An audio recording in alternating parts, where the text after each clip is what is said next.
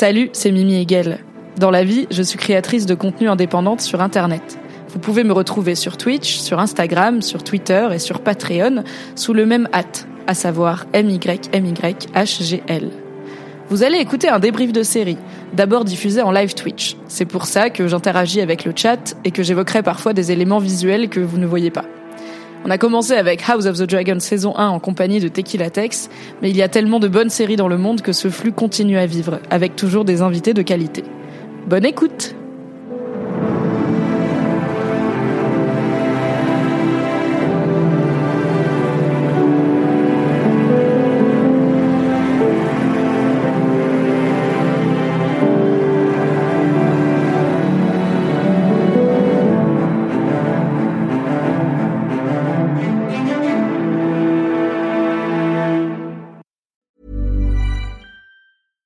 When you're ready to pop the question, the last thing you want to do is second guess the ring. At Bluenile.com, you can design a one-of-a-kind ring with the ease and convenience of shopping online. Choose your diamond and setting. When you find the one, you'll get it delivered right to your door. Go to Bluenile.com and use promo code LISTEN to get $50 off your purchase of $500 or more. That's code LISTEN at Bluenile.com for $50 off your purchase.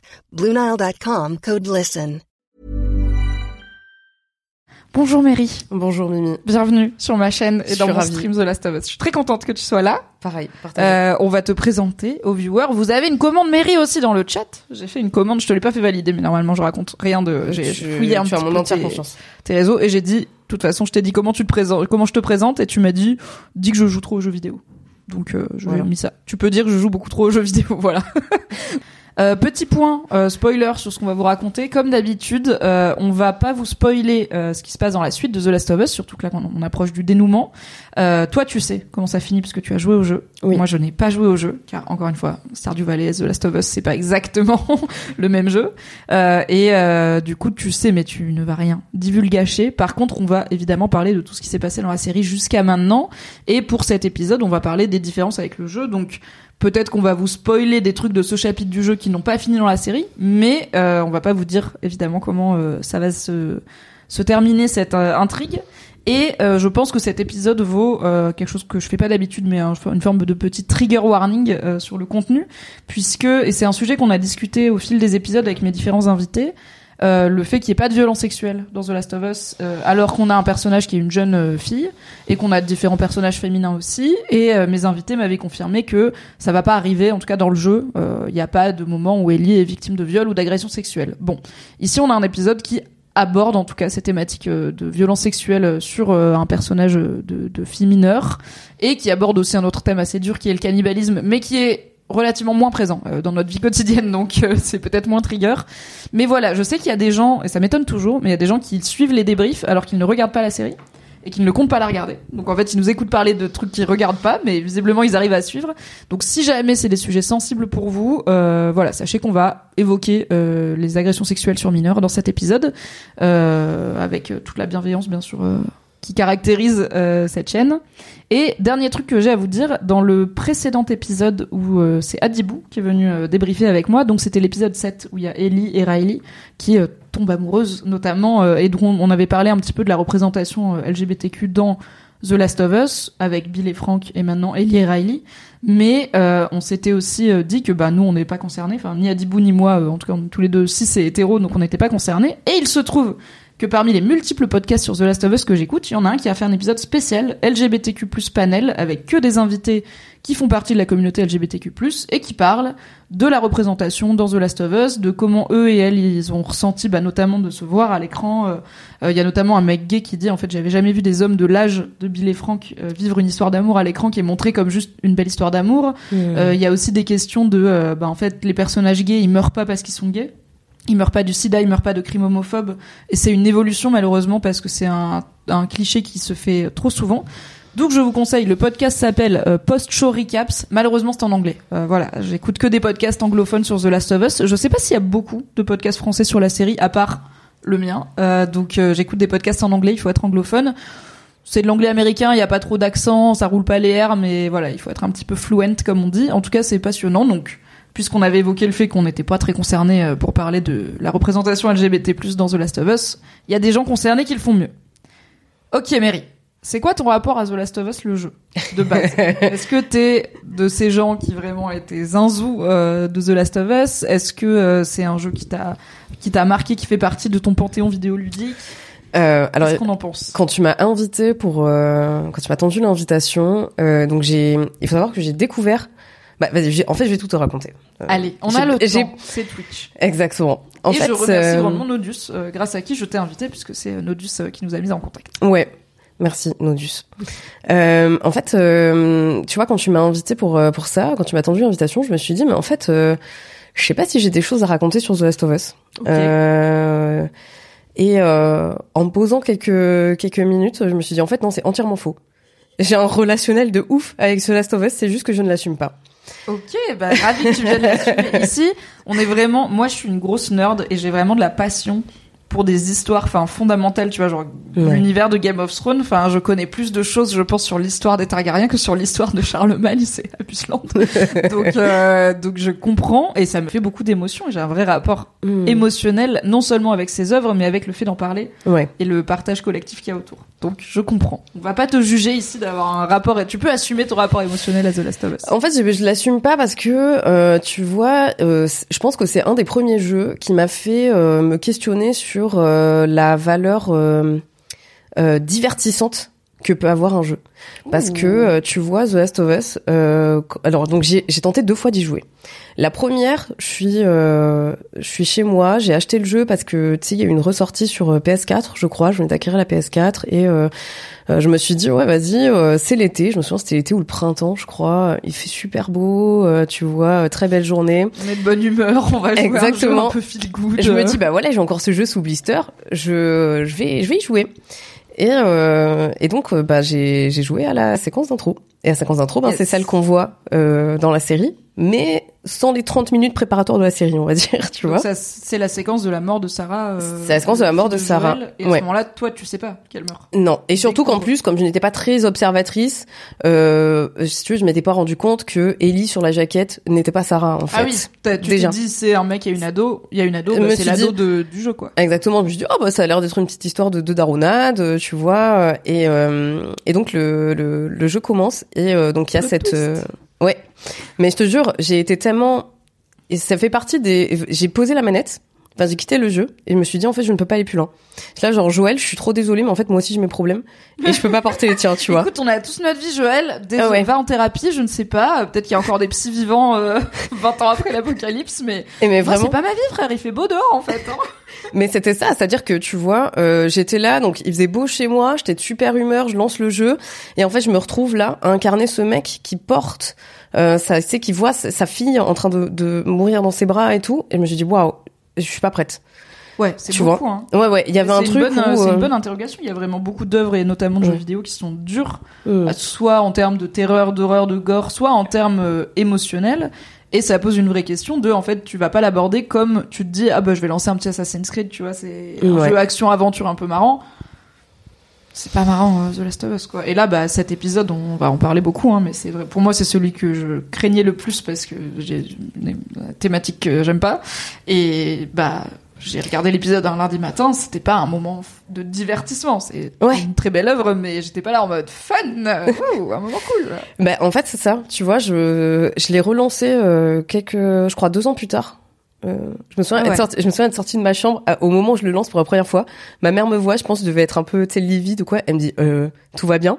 Je dis, bah, en fait, non, ça ne va pas. Je viens de vivre un moment très que, en fait, traumatisant. la fille Joël, elle est morte. ok. Mais oui, j'étais là, genre, bah, pas les non. zombies qui l'ont tué, c'est un soldat, et lui, elle est morte, quoi. C'est exactement ça.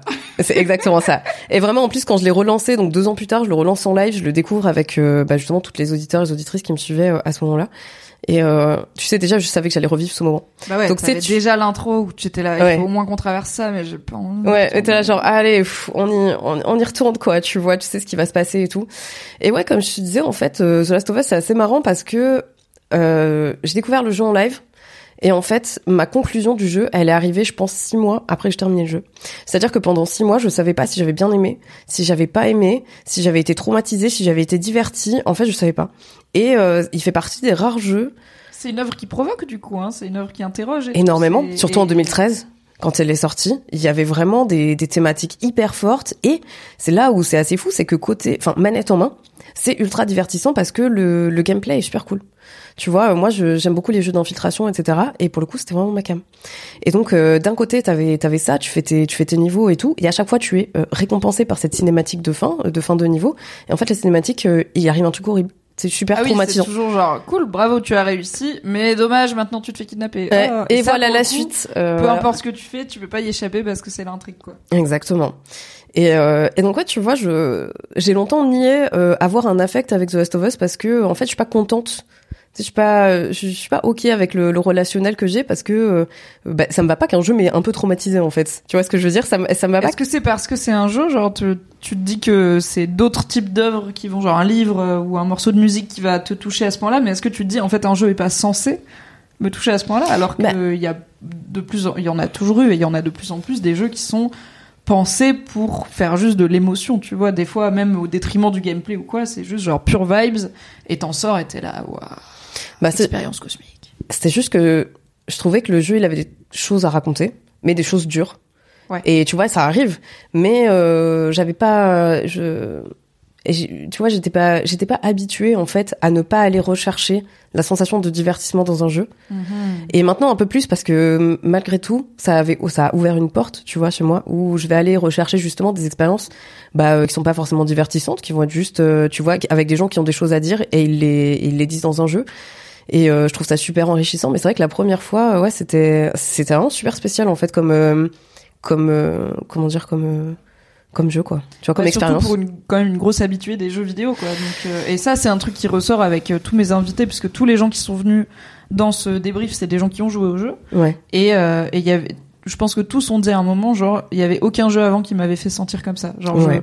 je, je pense que collectivement, le monde ne savait pas qu'un jeu, en plus blockbuster, tu vois, triple A, euh, voilà, action aventure, euh, survie post-apo, donc c'est pas un petit jeu indé de niche euh, qui est vraiment juste là pour être émouvant. Euh, un, un jeu comme ça n'est pas censé me faire ces émotions-là, quoi. Mm. Un peu comme si t'allais voir Fast and Furious au cinéma et que d'un coup t'étais là, attends mais pourquoi je suis en train de chialer? Qu'est-ce qui se passe? No shame to Fast and Furious.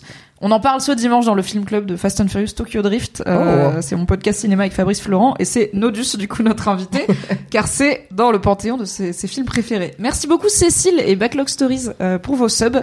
Vous vous êtes suivis. Merci beaucoup. Et Backlog Stories dit ça m'a fait ça avec Last of Us 2. Le jeu a travaillé en moi pendant des semaines et des semaines. Ah oui, c'est pire. Je suis très curieuse de voir la saison 2 du coup de The Last of Us qui adaptera le deuxième jeu euh, parce que bah déjà on va en parler mais je, je suis un peu perplexe de comment on va finir en seulement un épisode là parce que je suis là bah, en fait je comment comment ça va finir? Comment on finit Mhm. cette histoire? Et comment on la continue encore plus dans le 2 parce que je sais que le 2 c'est une suite directe avec euh, des personnages qui reviennent et qui ont grandi qui ont changé et tout donc euh, très curieuse mais on en parlera au moment du final. Et du coup, toi qui as cette, euh, en fait, euh, moi ton expérience avec le jeu, je la rapproche des films que j'appelle euh, les films que j'adore et que je reverrai, que je reverrai jamais plus d'une fois, tu vois. Ouais. Genre, ils sont super et ils m'ont flingué la gueule. Et en Ouais. fait, euh, c'était un très bon film et un très beau film et je n'ai aucune envie de ressentir à nouveau ce que j'ai ressenti. Euh, j'avais eu ça avec bah, Les Noces Rebelles, alors qu'il y a un film un peu mal aimé, mais c'est le premier film qui a re-réuni euh, DiCaprio et Kate Winslet euh, des années après, bien sûr, Titanic. Et en fait, c'est la meilleure façon de les réunir parce qu'ils jouent un couple euh, plutôt installé, mais qui bat de l'aile et qui se fait du mal et qui c'est, enfin, dans mon, je l'ai vu qu'une fois, donc mon souvenir est flou, mais je sais que j'en suis sortie en mode. Super, trop bien. Plus jamais, plus jamais. Et après, t'as un peu des plus classicaux, genre Requiem for a Dream, des films comme ça où t'en Ouais. sors euh, trauma et tu te dis, je dis pas que c'est pas un bon film. Je dis que j'ai plus jamais envie de le voir de ma vie. Euh, donc je vois un peu les émotions dont tu parles. Au moment où la série arrive, elle est annoncée, euh, est-ce que tu suis le projet avec enthousiasme? Est-ce que tu t'es sûr que tu vas regarder? Est-ce que tu te dis, bah ça va être une bonne série? Ou bah ça va peut-être pas être une bonne série en fait? Ben moi je me suis longtemps demandé mais qui est-ce qu'ils vont bien pouvoir raconter? Tellement en fait euh, ben tu sais je me suis beaucoup posée et je euh, enfin j'ai quand ils l'ont annoncé j'ai beaucoup réfléchi. Donc bien sûr j'allais la regarder parce que euh, voilà euh, les comment dire les adaptations de, de jeux vidéo c'est euh, voilà tu vois il y a toujours une petite prise de risque c'est toujours un petit peu qui tout double. Et puis je pense que malgré tout euh, tous les gamers sont à la recherche un peu de l'adaptation tu, Qui va enfin qui respecter l'œuvre, oui. exactement. Là, Euh, qui va lui faire est- honneur plus que la respecter tu vois qui va Ouais. vraiment mettre en valeur le matériel de base etc et je me disais mais en fait ce qui est fou c'est que The Last of Us quand tu quand tu l'as fait tu vois il y a une espèce de dans les séquences de de jeu t'as une espèce d'errance etc les personnages vont se parler tu vas avoir des échanges et tout. Et je me disais mais en vérité euh, on est vraiment sur l'expérience ultime déjà. Tu vois ce que je veux dire? Parce que on n'est pas seulement spectateur tu vas être acteur etc et donc euh, ben oh elle est trop- Bonjour. elle est trop mignonne c'est le chat pardon vous ne le voyez pas Oui. mais il est très mignon voilà On euh, va essayer de vous le montrer s'il veut bien.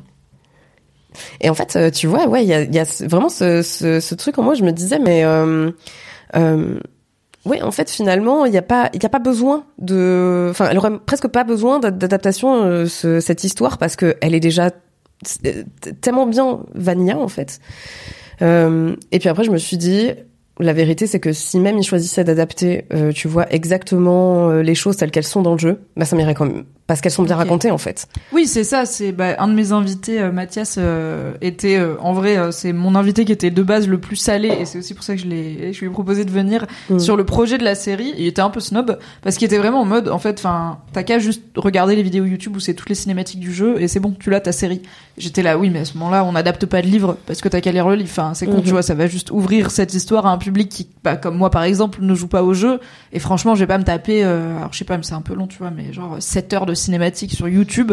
Alors que là, il y a HBO, il y a du pognon, il y a des vrais acteurs et actrices euh, physiques, euh, en plus de la voix, qui font quand même un boulot qui est incroyable. Donc je me serais jamais penché sur l'histoire de The Last of Us s'il y avait pas eu cette série. Mais je sais qu'il y avait ce côté, qu'est-ce qu'ils peuvent apporter de plus à une histoire qui non seulement est déjà euh, très très tight, très fermée, voilà, il y a pas grand-chose à rajouter et qui en plus est vénérée. Donc tu te dis s'ils changent des trucs, tu vois, c'est risqué. J'ai l'impression que le consensus parmi les, les gamers, c'est que les changements qui ont été app- apportés, c'est pour le mieux, que l'essence du jeu, elle est respectée, à la, à la fois des trucs un peu de gameplay qu'on retrouve dans la série. Ouais, des très beaux hommages à des séquences de gameplay, c'est c'est c'est bah fou. là, apparemment, là, il y, y en a une dans cet épisode, euh, la séquence où Joël euh, torture du coup euh, les gars pour savoir où ils ont emmené Ellie, c'est apparemment du copier-coller quasiment du jeu. Et j'ai un peu l'impression que dans tous, les, dans tous les épisodes, il y a au moins une séquence où t'es là, ça c'est copy-paste euh, The Last of Us Part 1. Quoi. Beaucoup dans cet épisode, l'épisode 8. Ouais. Bah, Il y a aussi beaucoup d'action. C'est sûr que quand c'est des scènes où ça marche avec Tommy euh, à travers Jackson City, bon, ça Ouais. fait moins gameplay. Là, effectivement, on a beaucoup, beaucoup d'action et beaucoup de choses euh, horribles qui se passent. Et donc, pour l'instant, t'es contente de la série? On en est quasiment à la fin. J'aime énormément la série et euh, je, je trouve que bah tu vois justement je m'interrogeais sur cette sur l'utilité de l'exercice et euh, et je, je je crois que j'ai vu la euh, l'adaptation euh, de jeux vidéo qui pour l'instant me parle le plus. Qui tu vois pour laquelle je me dis le plus ouais il y a eu un travail. Il y a eu un vrai travail de mise en valeur du matériel de base euh, parce que c'est pas parce que tu fais euh, c'est pas parce que tu vas tu vas faire une Enfin, c'est pas parce que tu vas tenter de faire une adaptation qu'il faut tout modifier, tu vois, comme euh, Oui. on est tenté de le faire. euh, quand- Il y a un peu cette idée de tu peux changer des trucs, mais il faut que ça soit à minima aussi bien que ce qu'il y avait dans l'œuvre et idéalement mieux parce que sinon pourquoi changer? Et je Mhm. pense que là aussi, ce qui fait la diff par rapport à beaucoup d'autres adaptations, c'est que le, là, le co-créateur du jeu, Neil Druckmann, est impliqué sur cette adaptation, dont il est euh, co-showrunner avec du coup Craig Mazin euh, qui avait créé Tchernobyl. Donc euh, c'est plus dur, je pense, de dévoyer une œuvre quand c'est la tienne. Mais après, il peut y avoir l'inverse, le côté auteur qui est trop rigide sur son œuvre, qui refuse qu'on y touche, et qui aurait peut-être du coup livré une adaptation un peu copier-coller. Qui, il y a quand même des trucs vidéoludiques qui marchent bof en série. Et bah, par exemple, dans cet épisode, moi, j'ai un vrai problème avec la rapidité de l'enchaînement où je suis là, en fait. Et on en a pas, bah, pour, on en a parlé à l'épisode à Jackson, du coup, dans la commune euh, communiste où il y a Tommy, où j'étais là, mais pourquoi il reste une nuit? Genre, restez trois semaines, reposez-vous, bouffez, dormez au chaud, genre, il y a aucune urgence, pourquoi? C'est bon, les Fireflies, euh, bah, déjà, au final, ils sont déjà partis, et puis, a priori, ils vont aller nulle part, tu vois. Mais je suis là, bah, parce que dans un jeu vidéo, tu t'arrêtes jamais. T'es obligé de continuer à avancer. Mhm. Donc il y a quelques trucs de gameplay où je me dis que peut-être ça ne colle pas à 100% à l'adaptation. Mais voilà, on a un créateur qui a su quand même déjà bien s'entourer. Je pense que le duo avec Craig Mazin Mazin a l'air de bien fonctionner. Euh, et puis même en termes de casting, d'équipe euh, de réal, euh, d'équipe d'écriture, et qui ose modifier des choses, parfois en profondeur dans son œuvre. Tu vois, genre le fait que Bill soit mort et qu'il ne rencontre jamais Ellie. Apparemment dans le jeu c'est quand même un moment assez cool quand Bill rencontre Ellie, qui sont tous les deux un peu un peu bourrus. Bah ça il a décidé de le couper, mais en échange il nous a donné l'épisode sur Bill et Frank où je suis là. J'ai pas joué au jeu mais ça me semble être worth it. Ouais, c'était un autre regard, mais qui était tout aussi intéressant, qui trahissait pas euh, l'intention de départ et tout. Donc euh, c'est vrai. et qui modernisait peut-être, qui racontait peut-être une histoire qu'on n'aurait pas pu raconter aussi frontalement en 2013 dans un jeu vidéo aussi. Euh, c'est pas exactement le même public que les séries HBO, je pense, le public euh, qui achète The Last of Us en jeu. Euh, et c'est une industrie qui peut parfois paraître plus frileuse dans ce qu'elle raconte. Enfin, par exemple, tu vois, il y a pas de scène de sexe dans les jeux vidéo, il y en a, enfin, il y en a peu. Là où au cinéma, c'est beaucoup plus courant d'en voir euh, plus ou moins euh, osé. Euh, mais voilà, on a, on a une adaptation réussie. Quand je t'ai proposé de venir, tu m'as dit je veux bien venir pour l'avant-dernier épisode. Est-ce que c'était juste une question de date ou est-ce que c'était je sais que c'est l'épisode où il se passe ça et ça et je veux parler de celui-là? Alors, je savais pas. Et en fait, à partir de l'épisode 2, quand j'ai vu le pacing, j'ai fait ah, c'est l'épisode. Moi, j'appelle ça la scène du restaurant. Oui. Euh, ah, je pense que si ça s'en va comme ça, je vais sûrement débriefer la scène de voilà du restaurant. Et euh, elle m'a énormément marqué. Ça, elle fait- elle fait partie euh, des, des Ah qui bah, marche, et- qui marque, je pense n'importe qui, hein, mais euh, mais elle m'a elle, est- elle énormément est déjà marqué. terrible dans la série et je donc moi je joue par exemple je joue pas aux jeux d'horreur parce que je trouve que c'est je suis déjà pas très fan des films d'horreur mais je trouve que c'est encore plus dur quand c'est toi qui joues le personnage qui se met en danger. C'est toi qui dois avancer dans le couloir tout sombre avec ta vieille lampe de poche alors que dans le film bah le gars il avance que tu le veuilles ou non. Et du coup je me dis que là à voir cette scène donc où Ellie euh, manque de se faire euh, agresser manque d'être agressée sexuellement et euh, tue un homme euh, qui est en train de l'agresser c'est déjà horrible à voir, ça doit être terrible à jouer, quoi. De, de jouer Ellie qui doit se planquer de ce gars dans le restaurant, ouais, mais je pense que c'est... Tu veux, est-ce que tu veux qu'on parle de cette scène euh, de- d'entrée de jeu ou est-ce que tu voulais qu'on parle d'autre On va essayer de suivre un petit peu le déroulé de l'épisode afin de ne pas se perdre. Euh. Donc, on est sur l'épisode 8 euh, de la saison 1 de The Last of Us. C'est l'épisode où on retrouve Joël qui est toujours... euh, KO parce qu'il s'est quand même pris une batte euh, brisée en plein bide et Ellie l'a recousu mais bon ça ne soigne pas l'infection. La situation est plutôt désespérée parce que Ellie veut pas laisser Joël tout seul mais clairement il se réveille pas et euh, bah elle peut, et c'est même pas sûr qu'elle survivrait toute seule de toute façon. On rencontre euh, de nouveaux personnages euh, qui vivent dans une petite ville, qui ont l'air d'être une congrégation euh, religieuse un peu un peu rigide, et qui tombent sur Ellie, qui lui propose de la pénicilline, qui lui donne de la pénicilline pour Joël, mais ensuite qui la kidnappe et vont pour tuer Joël. Et on se rend compte que c'est à la fois des cannibales et que le leader de ce de, de cette euh, de ce petit groupe d'humains est aussi un fat pédo. On va en parler. Euh, qu'il essaye du coup de rallier Ellie à sa cause euh, et de l'agresser sexuellement. Après quoi, Ellie le, Ellie le tue. Elle retrouve Joël et ils s'enfuient. Enfin, ils s'en ils s'en vont de cet endroit maudit euh, dans la neige immaculée. Euh, Joël qui est quand même euh, bon, il a pris deux gros shots de pénicilline donc il tient debout et il a buté euh, quand même 4 5 3 4 gars mais je sais pas s'il va marcher très longtemps donc il va quand même. On est quand même sur une forme d'urgence à la fin de l'épisode. On verra la semaine prochaine ce qui se passe dans le final. OK. Qu'est-ce que tu penses de euh, toute cette mise en scène de Ellie et Joël qui Ellie qui s'occupe de Joël, qui les rôles qui s'inversent, la la, la protégée qui devient la protectrice. Euh, Est-ce que c'est un thème qui te parle? Est-ce que tu trouves que c'est bien rendu? Alors euh, les jeux de Bella Ramsey et Pedro Pascal sont quand même les jeux d'acteurs sont quand même largement loués et louables. Est-ce que ça te parle Est-ce que ça marche? D'ailleurs, juste, j'adore voir, enfin, ça me fait vachement rire de voir que les gens euh, développent une passion pour Pedro Pascal euh, là maintenant. Oui, genre. ça très rigolo. Où étiez-vous pour Oberyn Martel Et encore, je sais qu'apparemment il était dans Buffy. Il a Oui. fait un petit rôle dans Buffy Oui, il y a oui. longtemps, et du coup il y a des gens qui sont là. Non mais Oberyn Martel, who? Moi j'étais là dans Buffy.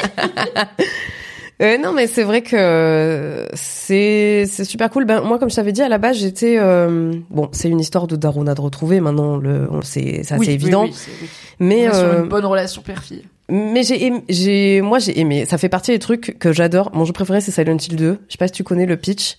C'est un. Ah bah Silent Hill, ça fait partie des deux trois jeux que j'ai essayé pour me confirmer que j'allais pas jouer des jeux d'horreur. Mais je vois le pitch, c'est une femme qui a perdu euh, sa fille.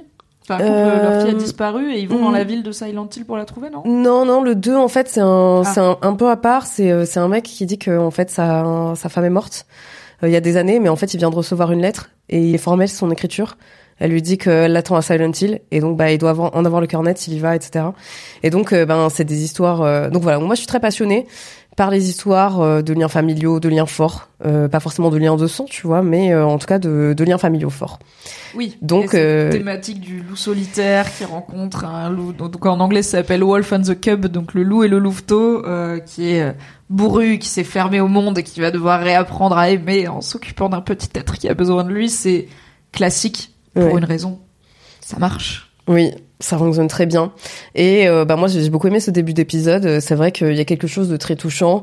Euh, bon, euh, Bella Ramsey, j'imagine que tous tes invités ont dû te le dire, mais euh, c'est vraiment la, la Ellie qu'on mérite. Elle est incroyable. Ouais. Elle est solaire. Euh, je, c'est exactement le personnage. Enfin, elle est, elle le joue. Il est incroyablement bien écrit et elle le joue impeccablement bien. Donc c'est. Et là, on est sur un duo d'épisodes où euh, c'est elle qui carry finalement, euh, Mm. c'est elle qui porte euh, les deux épisodes, puisque le précédent, alors bien sûr, euh, il y avait Storm Reed qui jouait Riley, euh, qui était tout à fait à la hauteur, mais dans la saga The Last of Us, bah, c'était un épisode sur Ellie où elle était en huis clos, et là, de nouveau.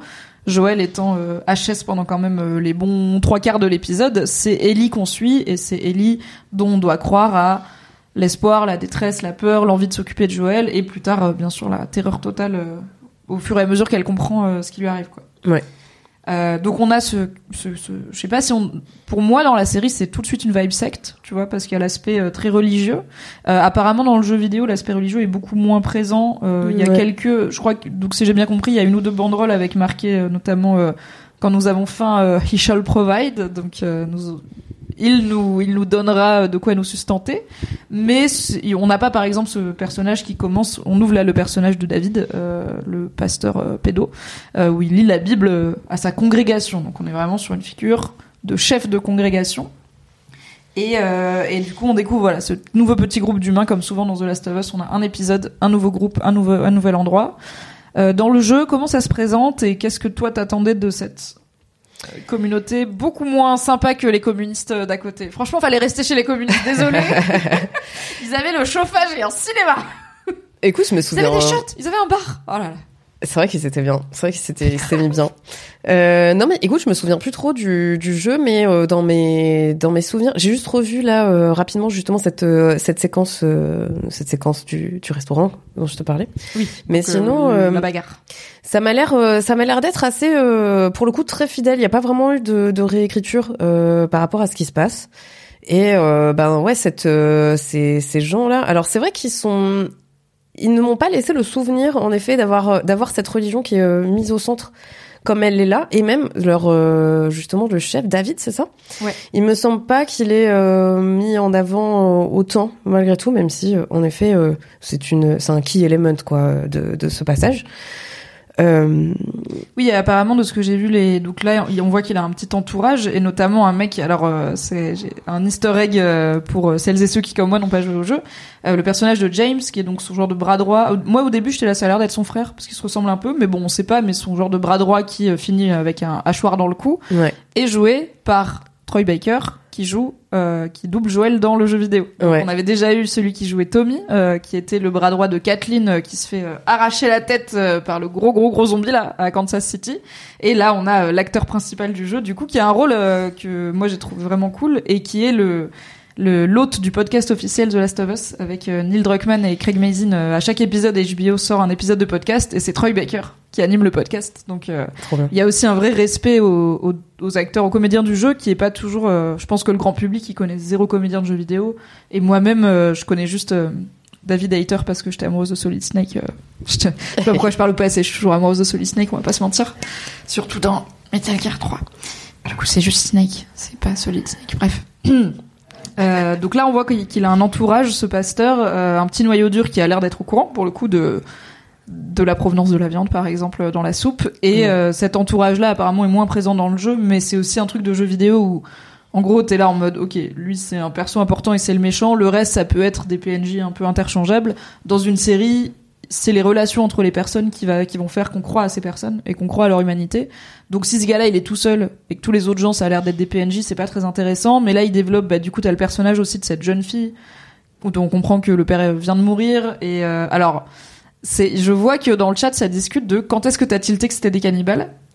Est-ce que tu te souviens toi dans le jeu Est-ce qu'on sait Oui. d'entrée On sait d'entrée que c'est Euh, non, tu sais pas d'entrée en fait. Justement, c'est ça qui est assez cool, c'est que tu, euh, à plusieurs reprises, à la fois avec Ellie et à la fois avec Joël, en fait, euh, tu vas rentrer dans cette ville. Euh, c'est un peu pareil euh, dans l'épisode hein, d'ailleurs, et c'est à ce moment-là, bien sûr, que tu t'en rends compte. euh, tu vas rentrer euh, quelque part, tu vas voir des, des corps pendus par par les Mhm. pieds. Mais ça, on l'a euh, cette imagerie euh, ouais, dans l'épisode. Ce plan il est, il est dur. Ouais, mais c'est presque un plan à plan, plan pour plan, tu vois. De et donc euh, tu tu t'en rends compte sur le fil. Ok. Dis, ah, Donc, voilà. ouais, un peu comme dans l'épisode, t'as cette découverte progressive de oh we are not in the good place, this is a bad place. Euh, moi, je savais, c'est compliqué pour moi de, enfin moi, je savais que c'était des cannibales et c'est pour ça que j'avais beaucoup d'appréhension pour cet épisode.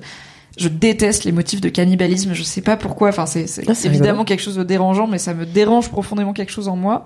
Et c'est notamment, bah, on parlait de une super œuvre que j'ai plus jamais envie de voir de ma vie. Ouais. Euh, Il y a une série qui est sortie il y a quelques années qui s'appelle The Terror, qui est une incroyable euh, série euh, sur euh, c'est l'adaptation d'un roman qui imagine un truc basé sur une histoire vraie. Donc l'histoire vraie, c'est que au 19e siècle, pendant la, en gros, il y avait une course à la navigation autour du monde, et le but, c'était notamment de réussir à traverser les, les glaces autour de l'Arctique pour relier depuis l'Europe l'Amérique du Nord sans avoir à se taper toute la traversée de l'Atlantique. Et donc il y avait des bateaux, notamment britanniques, qui faisaient la course pour aller le plus vite, euh, trouver un détroit qui permettrait de traverser.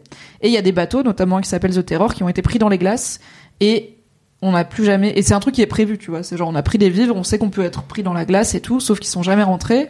Il a fini par y avoir des expéditions de recherche parce que c'était quand même des grands, tu vois, des grands capitaines et tout.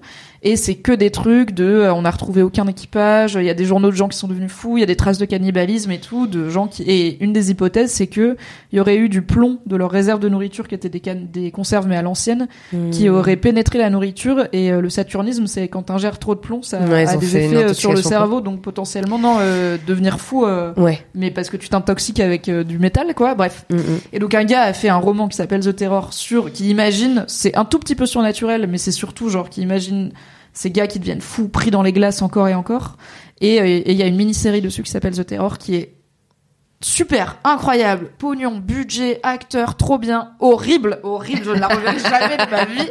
Et il y a ce thème du cannibalisme qui est très très présent.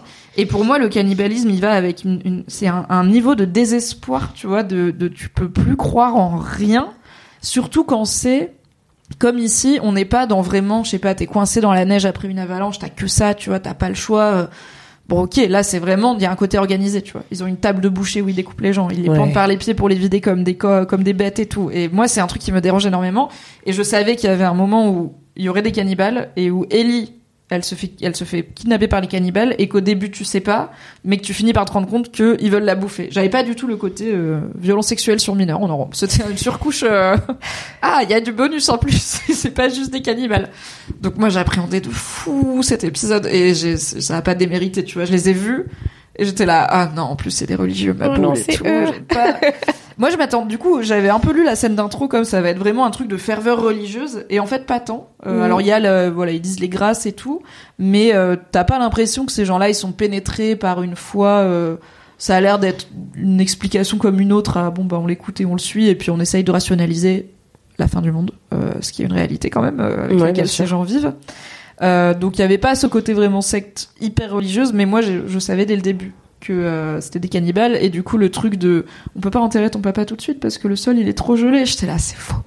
Il ment. C'est pas du tout vrai.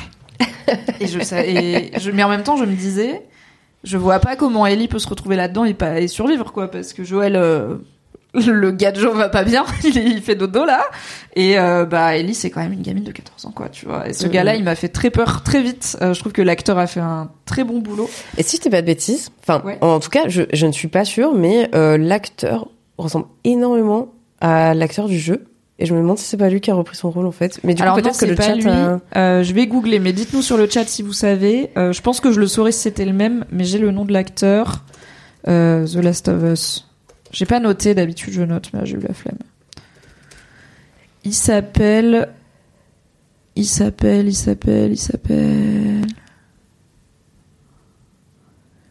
Ok. Non, pardon. Ce- cet article est euh, très peu pratique. On va y arriver. Est-ce qu'il n'y a pas le nom de la personne? Ok, on va Et partir le- du principe que le chat a eu euh, le temps de, de nous répondre. Euh, Nolan, non pas. Dans le jeu, c'est Nathan Drake. Non, c'est pas Nathan Drake. Qu'est-ce que vous racontez? Ah, c'est peut-être le même doubleur que Nathan Drake. C'est possible. Alors j'avoue, j'aurais pu vérifier euh, moi-même. Scott Shepard, pardon. Donc c'est l'acteur s'appelle Scott Shepard, l'acteur qui joue David dans la série The Last of Us. Euh, et effectivement, alors il ressemble au personnage physiquement, mais Ouais. euh, c'est pas euh, c'est pas la même personne. Euh, mais il est très doué et je trouve que c'est un type de, c'est un type de mec creepy assez spécifique, tu vois, ce truc de, il est calme, il est charmant, mais tu sens qu'il faut pas l'énerver, qu'il faut pas dire non à ce qu'il dit, tu sens qu'il aime bien être chef de tout le monde. Quelqu'un dans le chat disait que sur la bannière, When we are hungry, he shall provide, le he c'est pas Dieu, c'est lui. Et Bien sûr. qu'on voit quand plus il parle de religion, plus t'es là, et en plus, il dit qu'il était pas religieux avant l'apocalypse, donc t'es là, ah oui, c'est peut-être, ça t'arrange, en fait, cet aspect religieux, mais il a pas l'air d'être euh, très dévoué euh, à Dieu lui-même. Du coup, moi, j'avais ce bail cannibalisme, et, euh, et j'ai beaucoup, moi, j'aime bien pour le coup le côté épisodique de, on découvre un groupe de personnes et une façon de faire société dans ce monde hostile. Tu vois, on a vu des façons, bah, qui, à part les communistes, étaient globalement, non, en fait, on a vu des gens pour qui ça allait bien. Il y avait les communistes et il y a deux duos qui ont décidé d'être en autarcie. Donc il y avait Bill et Frank et euh, bah, le duo de, de natifs américains qu'on a vu euh, Ah oui, tout au début euh, un de. peu âgés qui ont juste indiqué la route à Joël et Ellie. Bon, eux, ils avaient l'air de vivre leur best life, clairement, de pas être trop dérangés. Plus de deux personnes. Apparemment, ça part très vite en couille s'ils sont pas communistes.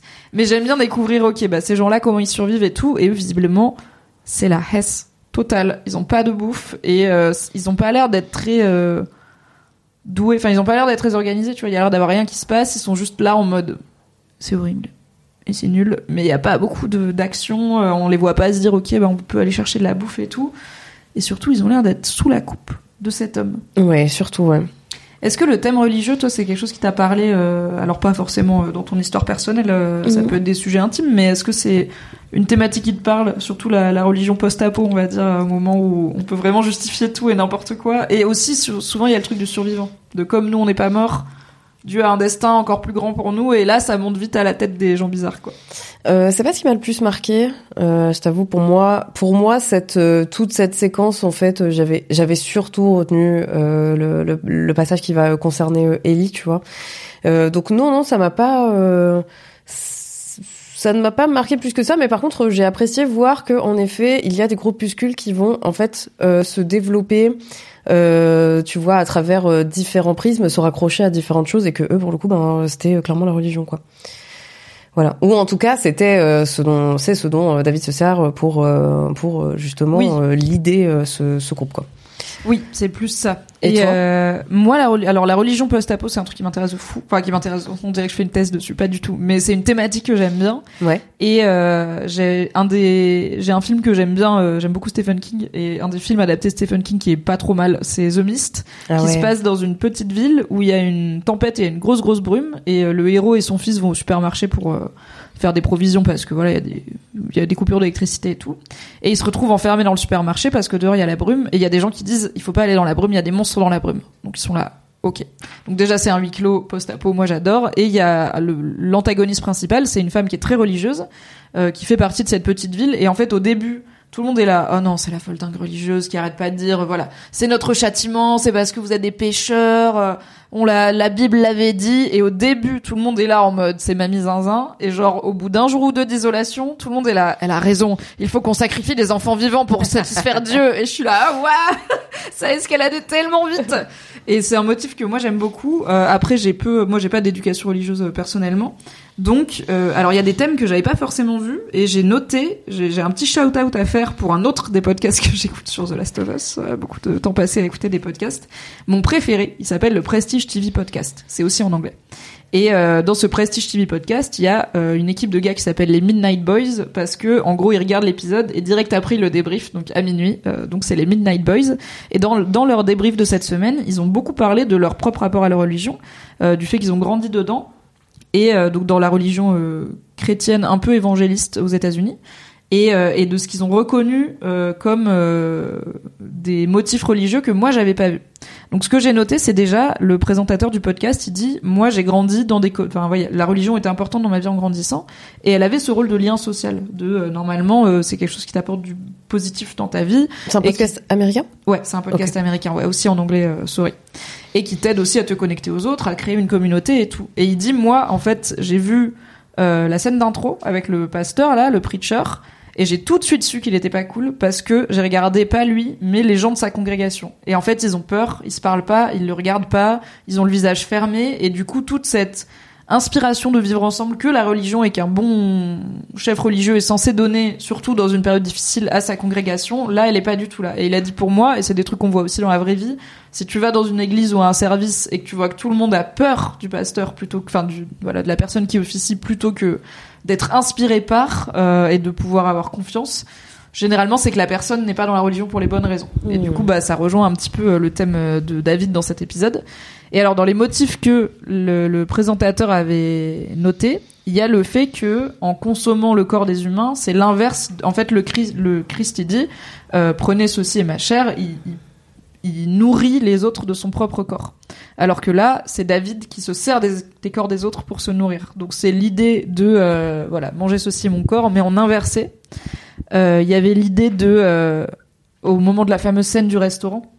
On a un contraste qui est très enfer-paradis entre l'intérieur où il y a le feu, euh, le soufre, et puis en plus, bah, ça, ce sous-texte de violence sexuelle euh, qui est très présent dans la série, alors que derrière, c'est tout dehors, c'est tout blanc, c'est immaculé, c'est pur parce qu'il y a la neige et tout. Donc pour lui, il y avait un vrai côté enfer et paradis quasiment. Alors sans dire que c'est le paradis dehors, mais en tout cas euh, pour Ellie, ça y ressemble bien. Et, euh, et alors j'ai appris un truc euh, qui est que dans la Bible, l'Immaculée Conception, c'est pas la naissance de Jésus, c'est la naissance de Marie, qui a donc la mère de Jésus, qui a été conçue exempte du péché originel. C'est pour ça qu'elle était capable de porter euh, du coup Jésus, euh, l'enfant de Dieu.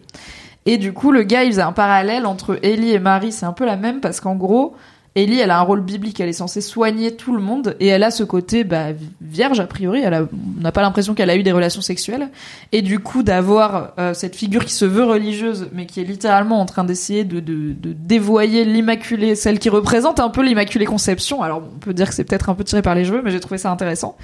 Euh, c'est encore plus nous montrer en gros ce mec c'est l'antithèse de tout ce qu'il voudrait représenter et c'est littéralement des thèmes démoniaques incarnés dans un seul homme, pas juste parce qu'il est cannibale et pédophile, ce qui est déjà pas mal, mais parce que dans tout ce qu'il fait, il fait l'inverse de ce que la religion qui prétend suivre euh, dit aux gens de faire.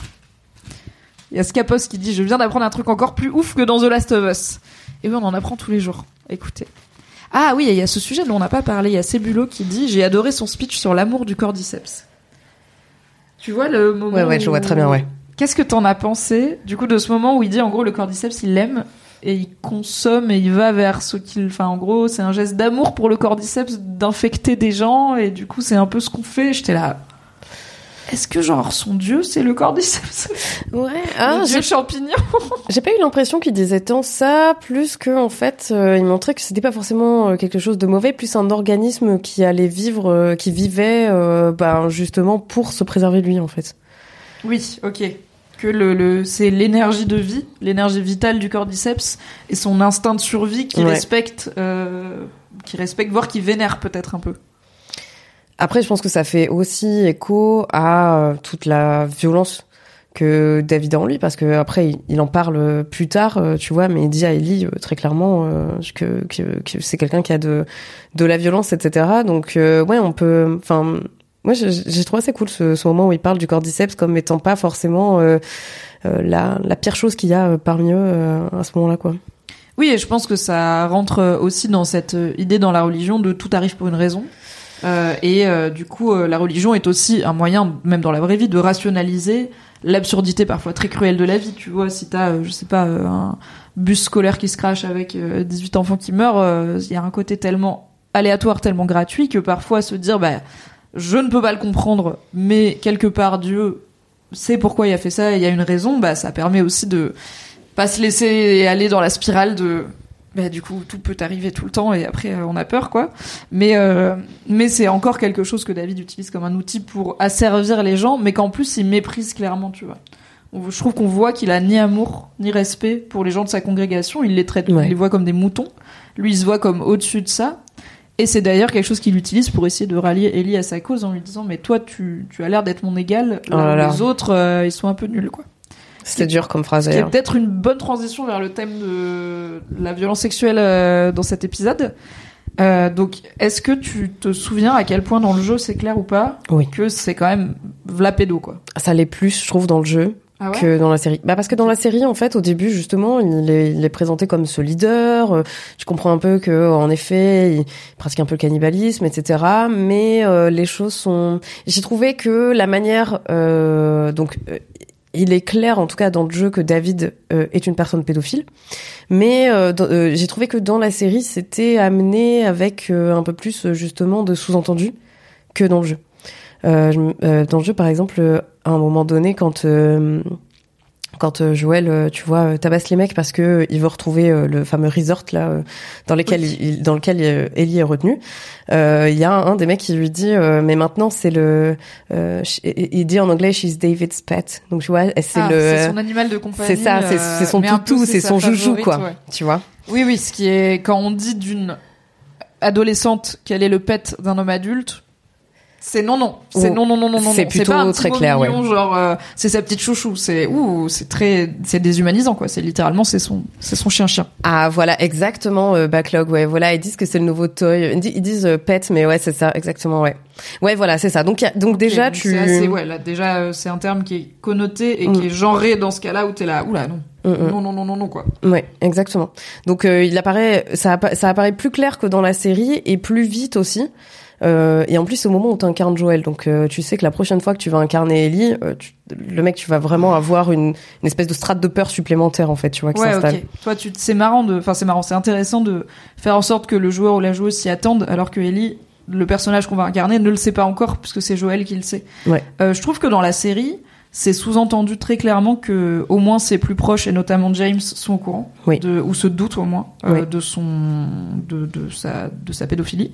Euh, puisque, euh, on voit que James, il essaye de l'emp- il essaye de le convaincre de peut-être la gamine, on la laisse tranquille, tu vois, on tue l'adulte parce que c'est lui qui, qui fait peur, mais peut-être on est, elle, on n'est pas obligé de la ramener. Voire, je crois qu'à un moment, il lui suggère non, mais il faudrait qu'on la tue. Ouais. Et je suis là, ok, donc t'es en train de lui dire, il vaut mieux que tu la butes plutôt que tu la ramènes et que tu lui fasses tes trucs bizarres.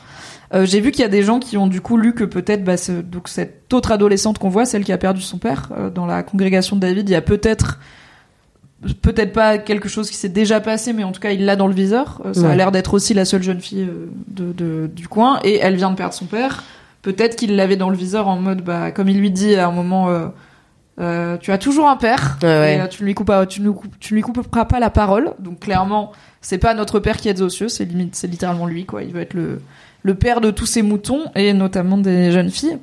Je trouve que c'est intéressant de voir à quel point, et je pense que c'est très dépendant à la fois du vécu des gens malheureusement, parce qu'il y a beaucoup de gens pour qui ce vécu c'est une réalité, euh, mais aussi euh, de la sensibilisation à tout ce qu'il y a pu avoir autour des violences sexuelles, de l'inceste, du, détournement de mineurs, et puis tous les boulots faits notamment par les féministes, de voir les gens à quel moment ils tiquent de ah non il est pas normal avec Ellie, tu vois. Et c'est pas juste parce qu'on se doute qu'il est un peu cannibale, c'est il veut pas la bouffer, il veut faire pire, pire que bouffer quelqu'un, c'est possible. Euh, moi je l'ai vu tout de suite, alors pour le coup je savais pas, je savais pour les cannibales, je savais pas pour les trucs de violence sexuelle. Et Pour toi ça t'a paru bah, clair? tout de suite quand en fait quand il la rencontre déjà il a un truc dans les yeux. L'acteur est vraiment très doué parce qu'il a un truc dans les yeux où j'étais là Ouais. non un, tu regardes pas une ado comme ça. Mais au, au début j'étais là. Peut-être c'est bah cool. On va pouvoir la bouffer. Elle on la connaît pas. On n'a pas d'affect ça va repousser un peu le moment où on va devoir tuer des gens euh, des nôtres tu vois Ouais. euh, ce qui est déjà pas fun, mais je me suis dit c'était un peu ça. Mais en fait, tout de suite, il lui dit justement un truc. euh, en fait, il la complimente. Il lui dit euh, tu te débrouilles hyper bien.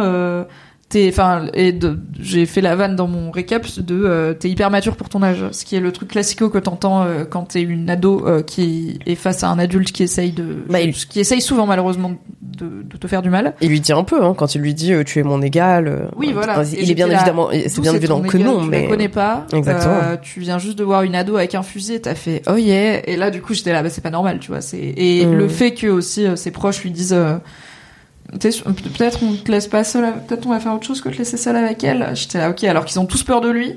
Donc euh, moi je l'ai su très très vite, mais tu sais qu'il y a des gens, et alors à la fin de l'épisode on, on prendra les questions que les gens m'ont envoyées sur Instagram, il y a plusieurs personnes qui m'ont demandé, j'ai pas compris c'était un pédo ou pas, genre il voulait la violer ou pas, j'étais là, ah ouais pour moi il y a un moment où ça devient quand même très très clair, ne serait-ce que si t'avais encore un doute à la scène du restaurant, t'as plus le doute, mais il y a des gens même à la fin de l'épisode ils étaient là, du coup c'était ça ou pas? Donc euh, moi je l'ai eu très très vite, mais parce que donc c'est ce qu'on appelle euh, le grooming. Euh, c'est un terme anglais qui désigne cette façon de pour une personne majeure, statistiquement le plus souvent un homme, sur une personne mineure, le plus souvent une fille, de la de la manipuler et de la modeler en profitant de son jeune âge, de l'ascendant qu'on peut avoir sur elle et tout, pour alors pas forcément l'agresser sexuellement pendant qu'elle est mineure, même si malheureusement ça ça peut arriver bien sûr. Et là, clairement, David, il avait pas l'intention d'attendre beaucoup. Euh, mais pour, euh, en gros, en faire euh, quelqu'un qui va être dépendant de nous. Et ça peut être parfois, j'attends qu'elle ait 18 ans avant d'entamer des, des relations sexuelles. Mais ça brouille quand même énormément à minima les questions de consentement parce que bah, c'est une ado avec un adulte et que euh, c'est pas, le- c'est un rapport de force qui est, selon Qui moi, est existant. Point. obligatoirement déséquilibré. Quoi. Ouais, bien sûr. Euh, et euh, et c'est aussi très bizarre euh, en tant qu'adulte de porter ce genre d'intérêt à un ado. Pas que, enfin, les ados c'est super, on peut être très potes, très proches, avoir des relations très épanouissantes avec des gens de tous âges. Mais s'il y a du désir dedans, il faut quand même se poser des grosses, grosses questions euh, chez vous. Euh, donc il y a cette thématique du grooming qui est un petit peu ce qu'on voit. Et je trouve ça intéressant que la série le montre, même si elle met pas le mot dessus, parce que c'est pas forcément, tu vois, c'est pas, il arrive pas direct en la reluquant en mode, en bavant et tout. C'est beaucoup plus insidieux. Ouais. Et on voit pas toujours ça dans les séries, je trouve. Oui. Ouais, c'est vrai que c'est vrai que c'était bien amené et euh, bah c'est j'ai eu l'impression alors comme je vous disais moi j'ai joué au jeu une fois en live et euh, après je n'y ai jamais rejoué parce que bah comme toi voilà tu vois je Parce que traumatisme émotionnel. j'ai mis six mois à digérer le jeu c'était c'était assez déjà j'avais une conclusion sur ce jeu tu vois je m'étais Ouais. fait ma conclusion de ce- sur ce jeu je me suis dit bon je m'arrête là euh, donc j'ai pas j'ai pas tenté de d'y rejouer même si je ne te cache pas qu'avec l'arrivée de la série j'ai été tentée bien évidemment Ouais. Bah, ça te remet dedans, quoi. mais carrément. Et, euh, et du coup, je sais plus pourquoi je te dis ça, mais, euh, mais euh, c'était par rapport à David. Euh, oui, euh, et au- à la thématique du grooming. euh, et euh, à quel moment tu te rends compte Ah oui. que en fait, euh, il veut pas juste euh, Mais, mais je, soit la choper dans son équipe, soit euh, la, la manger, euh, soit, enfin voilà, il veut, il veut autre chose. je me, j'ai eu l'impression, en tout cas, que cet épisode, euh, il, euh, il est- reprenait pas mal de plans euh, de ce qui était euh, déjà existant. Même si, comme je te disais, euh, j'ai eu l'impression que justement la, la, la pédophilie de ce, de ce, ce personnage-là, euh, David, elle est plus euh, visible plus vite. Parce que voilà, quelqu'un le dit, quelqu'un le dit à Joël, donc Oui. euh, la personne torturée le dit à Joël. Donc Et encore, bah il y a Yaya sur le chat qui dit mon frère a poncé le jeu et quand on a regardé l'épisode, il avait pas compris que David était pédo. Donc apparemment, même en jouant au jeu, alors peut-être que c'est l'histoire de effectivement si c'est une réplique, elle est claire mais elle est unique, bah tu la rates, tu vois, genre je sais pas. ouais, il y a la scène il y a la scène de fin du restaurant aussi malgré tout. hein.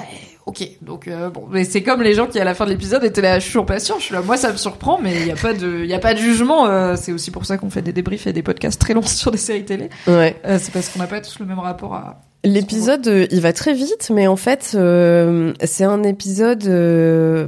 si tu veux, moi, cette séquence quand j'avais joué, elle m'avait paru très longue. Vraiment, cette euh, hein. ce, ce- du moment où justement Ellie arrive dans le village, enfin dans le resort, euh, jusqu'au moment où euh, ils arrivent à s'en- à s'enfuir avec euh, Joël. Euh, t'as vraiment des allers-retours entre les deux persos, euh, tu as vraiment des moments d'errance euh, qui font que, comme tu sais qu'Ellie est en danger, tu vois, t'as une espèce de, euh, tu as une espèce, t'as un espèce de rush en fait supplémentaire. Ouais, t'es en urgence, quoi. C'est pas Exactement. le moment où tu vas dire, ah, je vais aller looter tous les tiroirs, me balader dans tout le niveau. T'es là, oh, là, la gamine, elle est là, et toi, tu sais que c'est des pédos, en, plus- en plus d'être des cannibales, et la gamine, elle le sait pas, donc. C'est ça. go, go. Tu sais, quelqu'un lui veut du mal, etc. Et ça, pour le coup, c'est quelque chose qu'on, j'ai eu l'impression, en tout cas, de, de moins ressentir quand on, quand on voit l'épisode. Tout simplement parce que les choses s'enchaînent assez naturellement, mais, euh, bah, du coup, sans ce sentiment d'urgence, qui, euh, est plus retranscrit par, euh, justement, les séquences de gameplay pur. Mais, euh, euh, Après, là, je trouve qu'on le sent quand même dans le sens où à partir du moment où, comme en plus, voilà, moi j'avais, à partir de ce moment-là, on sait qu'ils sont cannibales. Ça reste assez clair avec la viande qui arrive où ils disent c'est du cerf, mais c'est pas du cerf parce qu'ils arrivent après avec le cerf. Donc je suis là, vraiment les gars, peut-être rentrez pas par la grande porte avec le cerf si vous avez dit aux gens qui mangent du cerf, genre je sais pas, cachez-le quoi. Jusqu'ici vous étiez un peu discret sur le fait que vous, avez clairement bouffé le daron de la gamine. Euh, T'as cette urgence euh, de, elle est en danger, on sait pas ce qui va se passer. Et Joël, euh, la série nous laisse on sait que Ellie a été kidnappée, on sait toujours pas si Joël s'est vraiment réveillé. On l'a vu ouvrir les yeux, Ellie lui a donné son couteau, et bah quelqu'un dans le chat disait la seule façon qu'Ellie ne meurt pas à ce moment-là, c'est que Joël la, la- la sauve et la récupère. Alors au final, elle se sauve pas mal toute seule, on, on va pas se mentir. ouais. Euh, en fait, Joël, euh, et c'est une des grosses différences entre le jeu et, le, et la série dans la scène du restaurant, c'est que là, Joël arrive après la bataille. oui. Il, euh, alors, c'est Ellie qui tue David dans tous les cas, mais euh, normalement, il la chope dans le, il la récupère dans le restaurant quand elle est en train justement de, Mm. De défoncer David, euh, il l'attrape, il la calme et il la sort du restaurant en feu. Ouais, ouais, tu t'entends pas vraiment ce qu'il lui dit parce que en fait, euh, ben tu vois Ellie qui est qui est super, euh, qui est sous le choc en fait, mais tu vois que euh, bah déjà voilà une des premières différences c'est que ben dans le jeu, Joël il est témoin de la scène, donc en fait, Ah euh, enfin il est pas témoin de la scène, mais quand il arrive dans le restaurant, bah il y a le corps euh, mort, euh, il y a elle, etc. qui est vraiment euh, en état de choc, et donc ben tu vois, tu vois qu'il a des mots rassurants, donc tu ne les entends pas dans la scène, tu le vois juste lui lui parler, essayer de, tu vois, de bah de voilà de, de ra- de ramasser ce qui reste d'Ellie à ce moment-là, et euh, et donc ça pour le coup on l'a moins vu dans la série. Euh, Enfin, j'ai trouvé en tout cas dans l'épisode, c'est vrai que tu vois, elle, elle finit par sortir euh, du, du restaurant, euh, etc. Est-ce que tu veux qu'on parle de la, de la scène du restaurant un petit peu Parlons de la scène du restaurant. Euh, donc c'est la scène où euh, Ellie a tué James, a échappé à David Ouais. et se cache dans ce restaurant auquel elle met très vite le feu.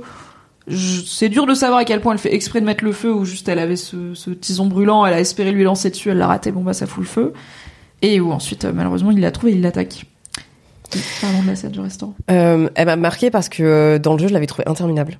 Ouais. Il y a vraiment. Parce que du coup le gameplay dans le jeu c'est que tu dois échapper au gars, lui tourner autour pendant qu'il t'appelle. euh, C'est ce que tu vois dans la- c'est dans l'épisode, hein. Partie infiltration du coup. Ouais, c'est ça, exactement. Tu dois te cacher euh, derrière les. Et puis tu sais, il y a des endroits où tu dois pas marcher parce que du coup ça fait du bruit, donc du coup ça le ça le rameute, etc. Apparemment, il y a un truc de bris de verre euh, Ouais, très, c'est très ça. présent dans le jeu où les persos marchent Ouais. sur du verre brisé et ça, bah, comme on voit Joël le, le faire dans un épisode, ça attire les, les méchants qui ne sont plus que des, bah, on a encore un épisode sans zombies, Mhm. sans infectés, ce ne sont pas vraiment les vrais méchants de cette histoire.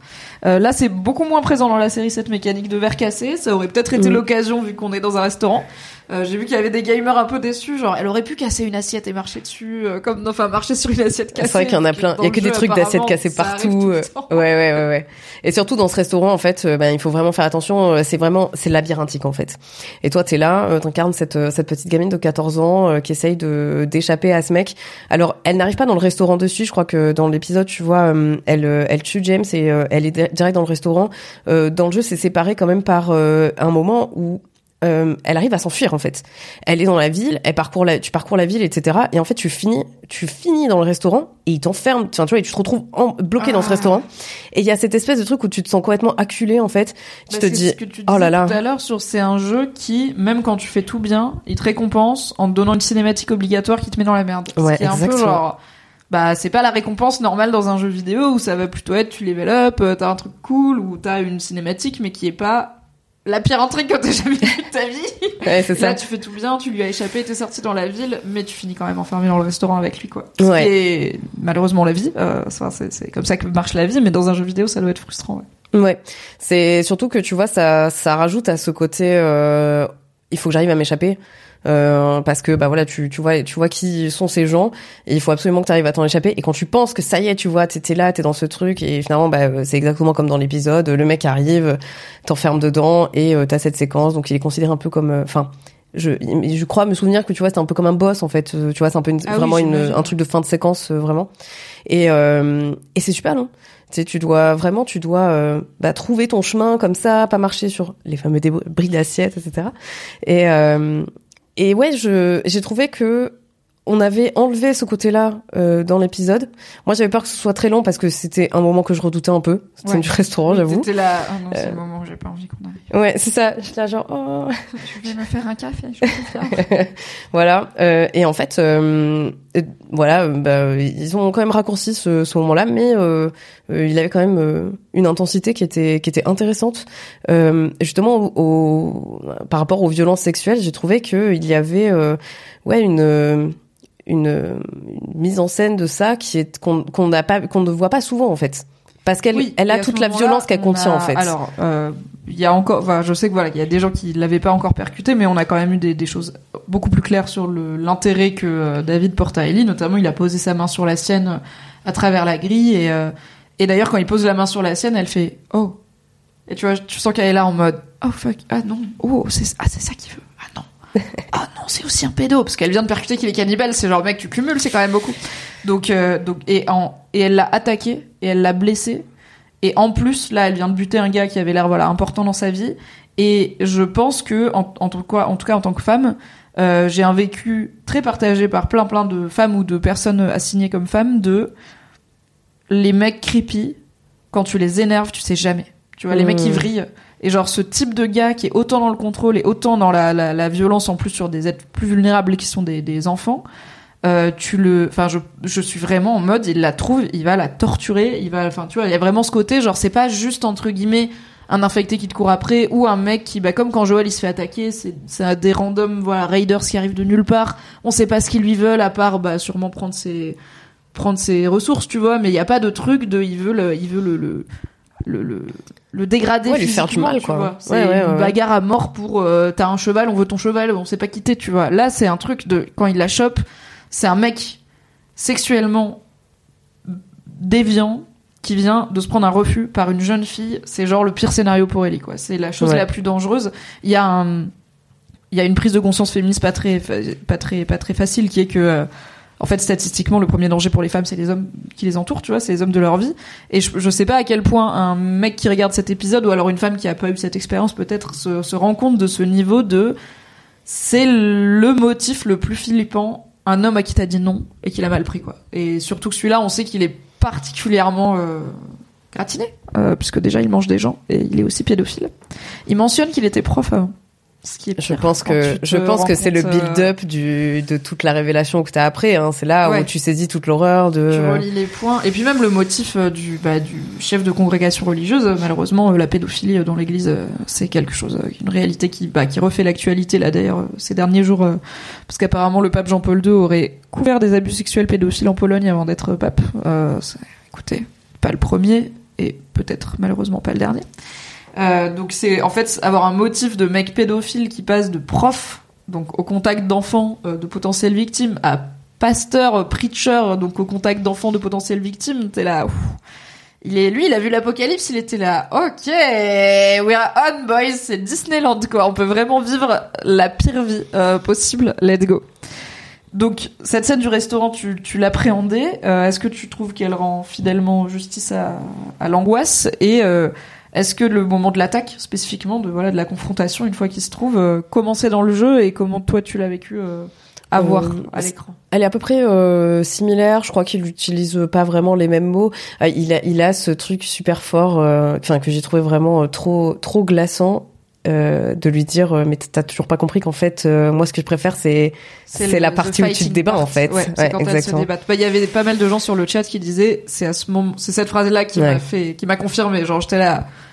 Est-ce qu'il qu'il est chelou? Parce qu'il y en avait qui disaient genre qui croyaient un peu au truc de peut-être que lui il veut soit qu'il veut un peu une fille de substitution aussi et que il a plutôt un rapport paternel chelou mais paternel Mhm. euh, ou qui veut effectivement co-gérer le truc machin mais qui avait qui était pas sûr de l'aspect vraiment violence sexuelle et que c'est cette phrase qui a cimenté le truc de oui et alors bah, quelqu'un dans le chat disait je l'ai trouvé trop cliché la phrase genre on a compris il y a pas besoin de dire clairement je préfère quand elles se débattent mais bon bah on voit bien que il y avait des gens pour qui c'était pas clair jusqu'à là donc euh, tout le monde comprend euh, comme il peut Elle est pas dans le jeu je crois cette... elle est dans le jeu Non, je crois pas. Je crois qu'il lui dit quelque chose de, de, de sensiblement différent, mais euh, c'est vrai que bah, cette scène du restaurant, elle se termine quoi qu'il arrive mal.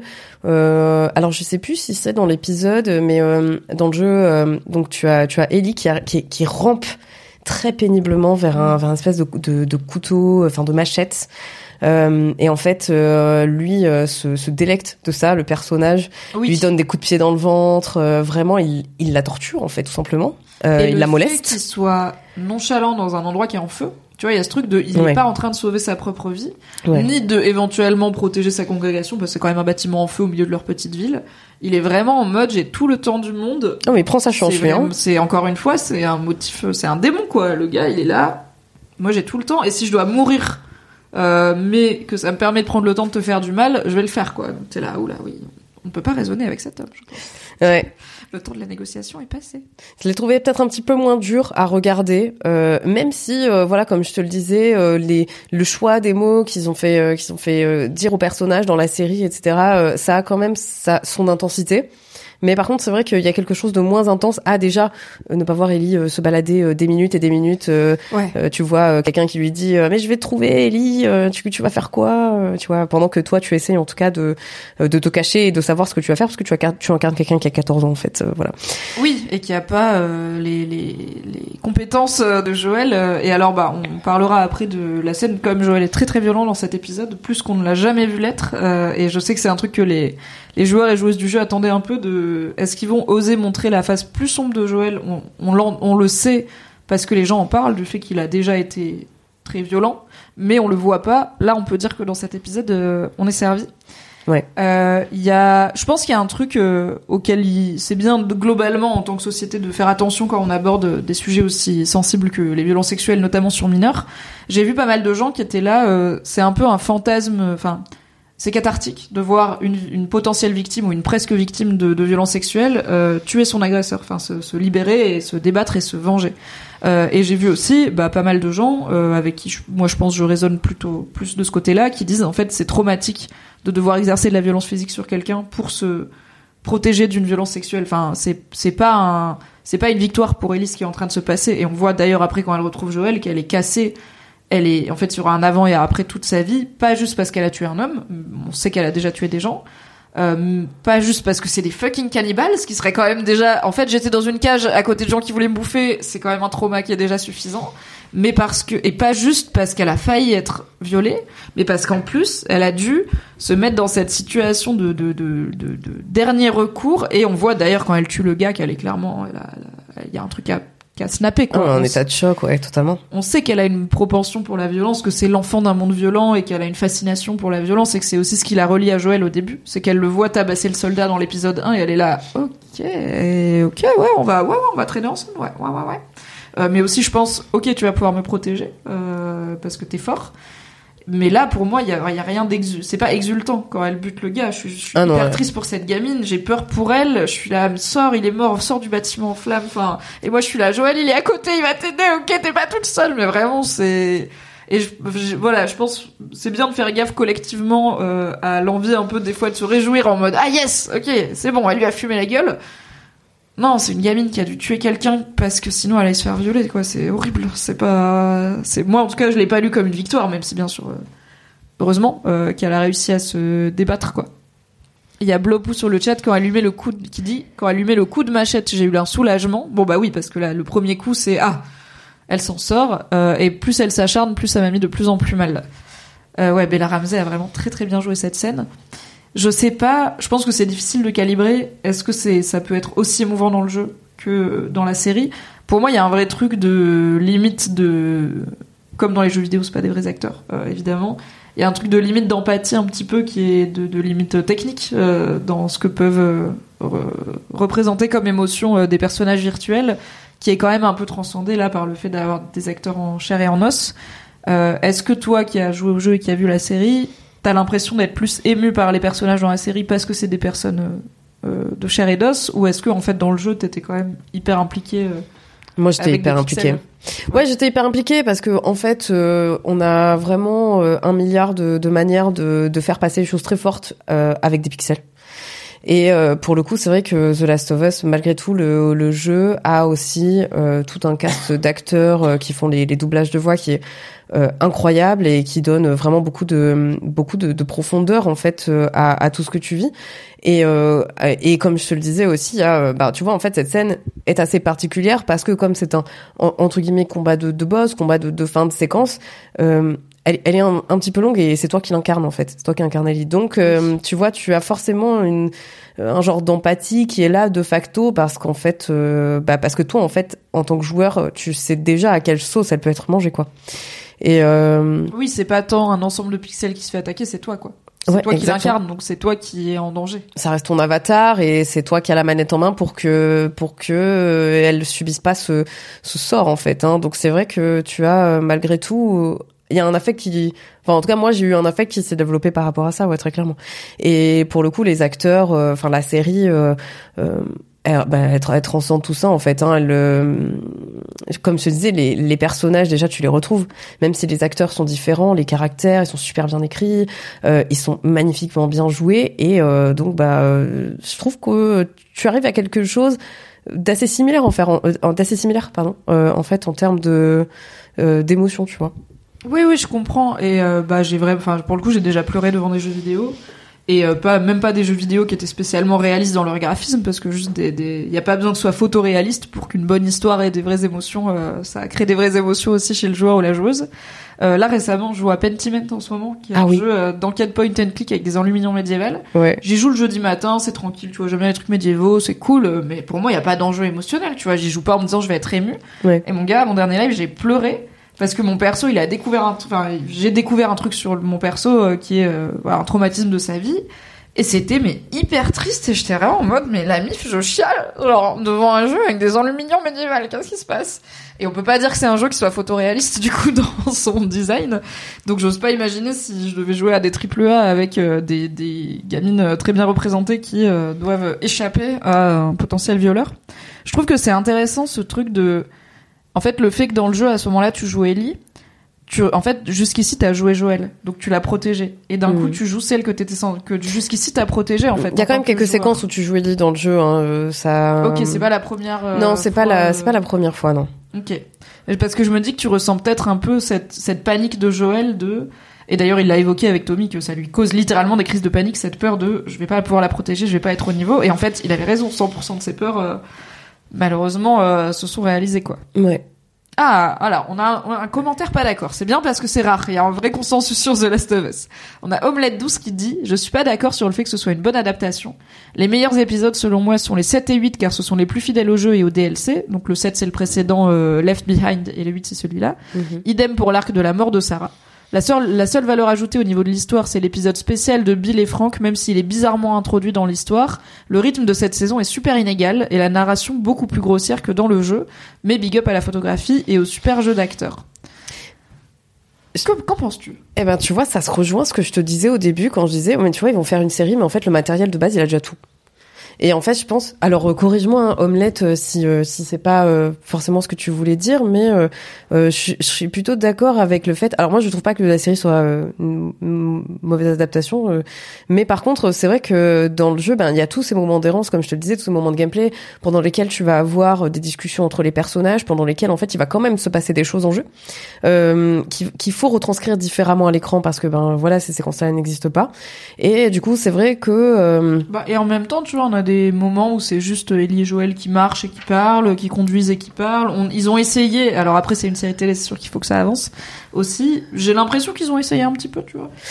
Crois que c'est quand même un peu présent. Ouais, oui, oui, oui, complètement, complètement. Et euh, à côté de ça, en fait, euh, ben l'histoire, elle est déjà forte de ces thématiques, elle est déjà forte de ces personnages. Il n'y a pas, il y a pas tout, tout réinventer. euh, en fait, euh, euh, son matériel, le matériel de base est tellement riche, des, de, voilà, euh, Oui. que en fait. euh, euh, moi, je trouve que c'est plus se plier à un exercice différent de faire cette adaptation euh, que de d'essayer de voilà de réinventer le truc ou d'essayer de- d'être à la hauteur du jeu parce que oui quoi qu'il arrive c'est clair que euh, le jeu c'est un peu l'expérience ultime quoi parce que t'as toute une strate que, qui n'existe pas dans la série mais par contre euh, par contre ouais si tu le vois comme une proposition différente, un peu comme euh, pour moi c'est un peu une adaptation, c'est un peu une reprise, tu vois. C'est une reprise d'une musique. C'est ça va être différent. On va mettre notre style dessus. Parfois on va changer euh, des paroles entières euh, ou le rythme ou même tout même tout le style. Mais on va essayer de garder ce qui fait l'essence de cette musique et pourquoi les gens l'aiment et de la réinterpréter à notre façon. Euh, Quelqu'un dans le chat a une belle euh, formule, c'est Birdseye qui dit la qualité d'une adaptation se mesure à la beauté de sa trahison. C'est très joliment dit, euh, Ouais. parce que voilà, c'est une bonne adaptation, c'est une qui trahit mais bien euh, son œuvre originale. Et après, je pense qu'il y a aussi un truc, euh, sans vouloir faire un full euh, podcast business série, il y a aussi une réalité qui est que c'est compliqué de faire décoller, alors surtout au cinéma, mais aussi en série, des projets originaux qui ne sont attachés à aucune, euh, donc on appelle ça les IP, les propriétés intellectuelles. Euh, c'est un truc qui avait été beaucoup discuté avec le Joker euh, de Todd Phillips, donc le dernier film avec euh, Joaquin Phoenix, qui Ouais. était un peu en mode, en fait c'est Taxi Driver. Et t'as juste dit qu'on était à Gotham et que c'est le Joker, mais c'est en fait c'est est-ce que ça a besoin d'être le Joker Non, mais est-ce que ce film il est financé si c'est pas le Joker? Non plus. Et je pense que une série un peu post-apo euh, qui raconte des choses comme, euh, The Last of Us, qui aborde peut-être des épisodes entiers avec des relations homosexuelles, qui euh, voilà qui ose des choses, bah peut-être qu'elle est pas financée, en tout cas pas sur HBO, s'il y a pas mon gars, c'est The Last of Us. C'est déjà un carton. C'est sûr qu'on a une base d'audience qui est réelle. Un show post-apo, surtout dans un thème un peu zombie qui commence à être euh, un peu passé de mode. On va pas se mentir depuis quelques années, mais peut-être pas depuis assez longtemps pour qu'il y ait une renaissance du zombie. On va voir si The Last of Us fait des émules. Bah, en fait, peut-être que ce récit, il n'existe pas. Euh, en tout cas, ce type de récit n'existe pas à la, à la télé s'il n'y a pas une petite garantie euh, financière derrière.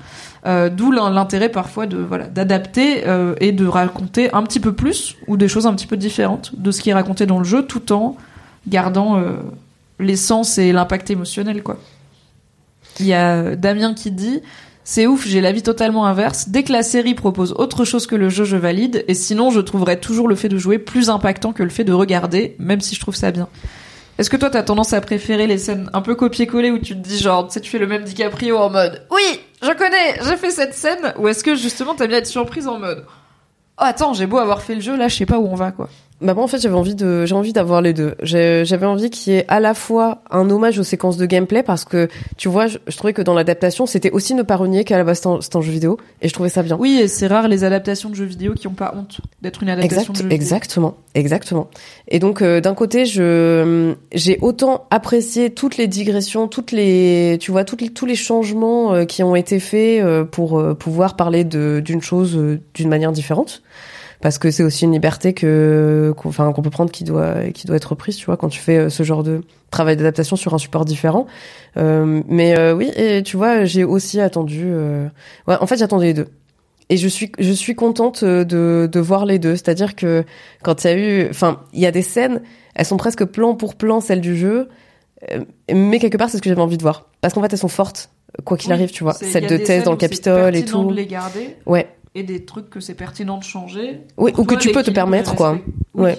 Ok. Est-ce que pour toi, il y a des, est-ce qu'il y a des scènes, bah là tu vois la scène du restaurant euh, Mm. dans cet épisode. Je pense qu'on aurait pu l'imaginer comme une scène intouchable. Et au final, ils ont quand même changé quelques trucs, notamment. Alors quelqu'un dans le chat rappelait que hum, c'est un... il y a ce moment dans la série où clairement euh, David lâche Ellie pour déboutonner son pantalon, euh, qui est euh, pour moi un autre indice très clair sur ses intentions et qui permet d'ailleurs à Ellie de se dégager et de l'attaquer. Ce moment n'est pas dans le jeu apparemment. Mhm. Et il y a euh, dans le jeu, c'est Joël qui vient chercher Ellie pendant sa crise de violence et qui l'interrompt et qui la sort de là. Dans la série, euh, Ellie euh, s'arrête toute seule et sort du bâtiment en feu. Est-ce que tu te dis cette scène elle est intouchable, euh, il aurait fallu ne rien changer, ou est-ce que tu te dis ok ils ont modifié un peu mais ça- passe. Nous l'autoriserons pour cette fois. Non, ça m'est à peu près égal, même si j'avais aimé, comme je te disais dans le jeu, le fait que Joël, en fait, parce que c'était mon souvenir, arrive dans le restaurant, constate que en effet, euh, bah, euh, le mec est mort, il s'est fait cribler de, enfin tu vois, enfin pas cribler de Ah pour le coups, coup, mais voilà. C'est pas lui qui sauve Ellie dans le sens où dans tous les cas c'est Ellie qui tue le gars. Ah oui, pas, oui. euh, Damoiselle en détresse et Joël vient la sauver. Ouais, ouais. Il arrive après la bataille littéralement dans, dans les deux cas. Ouais, ouais, de toute manière, il est question de, de Ellie qui sauve sa vie, point. Mais euh, c'est vrai que le fait que Joël arrive, et en fait, euh, comme tu disais, on voit qu'il a des paroles rassurantes, on voit que direct, tu vois, il essaye de la, de la sortir de cet état de choc dans, le, dans, laquelle, euh, dans lequel elle se trouve. Euh, J'avais trouvé ça fort en jeu. J'avais trouvé ça vraiment très fort. Après le fait que euh, il la retrouve dehors et tout et qu'il lui dise voilà c'est moi toi bien etc. euh, ça c'est fort, euh, ça a un côté fort aussi. Euh, non, ça me dérange pas qu'il l'ait changé en vérité, même si c'est vrai que le fait qu'il arrive dans le dans le restaurant, ben euh, ça fait que tu te dis que Joël en fait comprend euh, ce qui s'est passé aussi, tu vois. Oui, et alors là, bon. Il lui dit baby girl. Il la serre et il lui dit It's okay baby girl. Et à ce moment-là, j'ai crié, vraiment, j'ai crié, j'étais là, il l'a appelé baby girl, putain, c'est bon, c'est son daron, vraiment, j'étais là. Il lui a jamais dit un mot doux, tu vois, genre. oui, oui. Même dans les moments où on les a vus devenir complices, c'est pas mal déjà de complicité par en chambre. euh, Tu vois, elle lui dit ah t'es vieux, t'es un peu sourd et tout. Lui lui dit ah tu connais rien, t'es une gamine et tout. Mais c'est l'amour vache. Et là vraiment genre il y a cette tendresse euh, extrêmement euh, paternelle et je je me demande d'ailleurs si c'est pas ce qu'il dit à Sarah quand elle est en train de mourir. Je crois Si c'est ça, bien sûr, c'est clairement un clin d'œil. euh, ouais. Et, et au-delà de donc c'est vraiment ces deux moments fait et ils étaient en trending topic sur Twitter après l'épisode c'était pas The Last of Us c'était Baby Girl en caps lock genre les gens Oh. étaient là dit Baby Girl en caps lock j'étais là en mode c'est mon peuple on est ensemble mais au-delà de ça se pose la question de à quel point Joël il comprend à quoi elle vient d'échapper. Pour moi dans la série il le comprend. Euh, ça se voit dans ses yeux je trouve. Euh, et en plus enfin c'est quand même un adulte qui avait une enfant une fille adolescente euh, qui vit dans un monde qui est très dur qui sait ce que les hommes peuvent faire aux femmes et aux filles je pense. Oui. Euh, il y avait déjà un épisode où il avait dit à Ellie euh, si des humains nous trouvent et elle était là en mode Ah, ils vont faire quoi? Ils vont nous tuer. Et il était là il y a pire. Et pour moi c'était déjà une phrase un peu chargée de en fait je te le dis aussi parce que t'es une jeune fille. Ouais. ils vont peut-être te faire pire à toi tu vois. Et Ellie elle était un peu en mode je vais arrêter de faire des vannes et là pour moi juste il regarde non bon elle est couverte de sang et tout donc évidemment il sait qu'il y a eu violence physique mais elle, elle a des. En fait, déjà, il arrive par derrière, euh, il la touche par derrière et elle a une réaction qui, pour moi, est très euh, euh, viscérale de personne qui vient de vivre une violence sexuelle. De, elle a vraiment un truc de physiquement de rejet, pas juste de Ouais. ah je sais pas qui c'est, je me protège, mais un vrai truc de ah non c'est un homme. Ouais. Et euh, et elle lui dit, elle balbutie euh, il il machin, donc on sait que c'était un homme. Et elle, elle elle est complètement trauma. Et pour moi vraiment Joël, il la quand il la regarde, il est là oh putain. Genre, il sait pas si elle a été agressée, si elle a, il y a échappé ou quoi, mais pour moi, il comprend qu'il y a un truc de violence sexuelle dans l'histoire. Ouais, ouais, ouais. Ouais, non, bien sûr, c'est vrai qu'il est, il est ultra touchant en ce moment. Même, de toute manière, voilà, quand tu disais qu'à un moment donné, donc, euh, avant cette scène euh, du restaurant, quand euh, Joël part à sa recherche, tor- torture les mecs pour euh, leur, leur Oui, faire. on va faire un point scène de torture, on l'a pas fait encore. On fait l'épisode dans le désordre, c'est pas très grave. Euh, quand il, quand il torture les mecs, etc., tu sens que lui, il a un but. C'est, c'est clair. Enfin, je veux dire, il veut pas, euh, il est à 48 de fièvre, il est shooté du cul, et il Ouais. est là, écoutez les gars, je peux penser qu'à un seul truc, ok, mon cerveau est en friture là. Et le truc c'est, déjà je vais vous gommer, et aussi elle est où la gamine La gamine, on protège la gamine quoi. Ouais, et j'ai trouvé ça super touchant et euh, et ouais, c'est vrai qu'il y a cette espèce de quintessence quand à la fin de l'épisode il lui donne le surnom qu'il donnait à sa fille, c'est c'est extrêmement clair, euh, enfin voilà euh, et euh, et ouais, bien sûr que bien sûr que c'est c'est c'est hyper touchant de terminer de terminer l'épisode là-dessus, mais c'est vrai qu'on voit euh, on voit Joël euh, ben direct ouais voilà, tu vois assumer un peu sa sa paternité euh, retrouvée euh, bah euh, et voilà, parce qu'on voit que la fin justifie les moyens, parce que le mec il n'hésite pas à torturer les deux autres pour avoir la le location, l'emplacement euh, Ouais. du, de, de là où elle est, etc. Donc euh, ouais, il y a quand même il y a quand même un gros côté euh, la fin justifie les moyens dans cet épisode. Hein. Ah oui, clairement. euh, donc la, la scène de torture euh, où c'est donc Joël euh, qui s'est. On parlera de quid de la pénicilline. Est-ce que ça marche comme ça et tout. J'ai trouvé un médecin urgentiste sur Reddit qui a été répondre à est-ce que la pénicilline ça marche comme ça. Génial. Source. Quelqu'un a dit sur Reddit qu'il était médecin. Je peux pas prouver qu'il est médecin, ok, mais on, on dira, on va quand même lire euh, ce qu'il a raconté. On dira que oui parce que les gens ils disent pas n'importe quoi sur internet non plus. Non, mais ça saurait si les gens mentaient sur Bah, bien Internet, sûr. euh, n'importe quoi. Euh, donc, euh, donc Joël, euh, qui s'est vaguement remis sur pied et qui effectivement n'a qu'un seul objectif, on le voit être beaucoup plus cruel, euh, en tout cas, enfin, violent physiquement et cruel, et, et surtout méthodique, quoi. Il y a un côté, il sait ce qu'il fait, quoi. Il- alors déjà, déjà j'aime pas quand les gens ils tirent dans les genoux des gens. Mais alors le couteau de chasse dans le genou d'un gars, ça je l'avais pas vu mon gars. hein. J'étais vraiment en mode non, c'est horrible. Ça l'est. Et après, quand il lui dit Je vais faire sauter ta rotule, j'étais là Ah non Mon cerveau a imaginé ce geste ainsi que le bruit, et ça me dérange euh, beaucoup. Euh, du coup, ouais, on voit vraiment euh, Joël qui est en full torture, alors que bon, on l'avait vu menacer, bah, par exemple, le couple de natifs américains euh, un peu âgés, mais euh, bon, déjà, ils avaient pas l'air d'être, eux, un- une menace pour lui. Et euh, Ils sont pas du tout dans le jeu ces personnages mais ils étaient, j'ai trouvé géniaux. ah, ils étaient- mais moi, Cette séquence, elle est un- incroyable. Une saison entière où c'est juste la vie à la campagne avec ces deux chats qui, tu sais, qui se bouffent la gueule tout le temps, qui n'arrêtent pas de s'embrouiller. J'aimerais trop. Hey, I'm Ryan Reynolds. At Mint Mobile, we like to do the opposite of what Big Wireless does. They charge you a lot, we charge you a little. So naturally, when they announced they'd be raising their prices due to inflation, we decided to deflate our prices due to not hating you. That's right. We're cutting the price of Mint Unlimited from $30 a month to just $15 a month. Give it a try at mintmobile.com slash switch. $45 upfront for three months plus taxes and fees. Promo for new customers for limited time. Unlimited more than 40 gigabytes per month. Slows. Full terms at mintmobile.com. Hiring for your small business? If you're not looking for professionals on LinkedIn, you're looking in the wrong place. That's like looking for your car keys in a fish tank. LinkedIn helps you hire professionals you can't find anywhere else, even those who aren't actively searching for a new job but might be open to the perfect role. In a given month, over 70% of LinkedIn users don't even visit other leading job sites. So start looking in the right place. With LinkedIn, you can hire professionals like a professional. Post your free job on linkedin.com slash people today. Euh, donc on a un Joël qui est full torture. Est-ce que c'est quelque chose qui est plus présent dans le jeu Cette violence de... Alors je sais que dans le jeu, bah, quand on joue Joël, on tue beaucoup plus de zombies et de gens parce que c'est un jeu vidéo. Mais est-ce que ce côté torture, ce côté euh, habitué, tu vois, à sortir des infos des gens par la, par la douleur physique, c'est quelque chose qui est présent dans le jeu avant, euh, avant ce passage? Je je suis un peu de la moustache parce que il faut que je fasse vachement attention à ma réponse. D'accord. Je dirais que moi, je ne me souviens pas qu'on voit autant euh, ce, ce côté-là de Joël, mais par contre, c'est quelque chose qu'on sait. C'est-à-dire que on, si tu es un peu attentif, euh, tu sais que Joël il a fait des trucs pas bien. Tu sais que Joël, euh, ben c'est de la fin justifier les moyens et euh, du coup, en, en effet, les moyens, euh, ils étaient vraiment bif bof. Mais c'est pas autant appuyé que dans la série. Et ça, pour le coup, ça fait partie des petites différences qui sont très réfléchies et que j'ai trouvé très bien parce que euh, parce que bah voilà, c'est important en fait.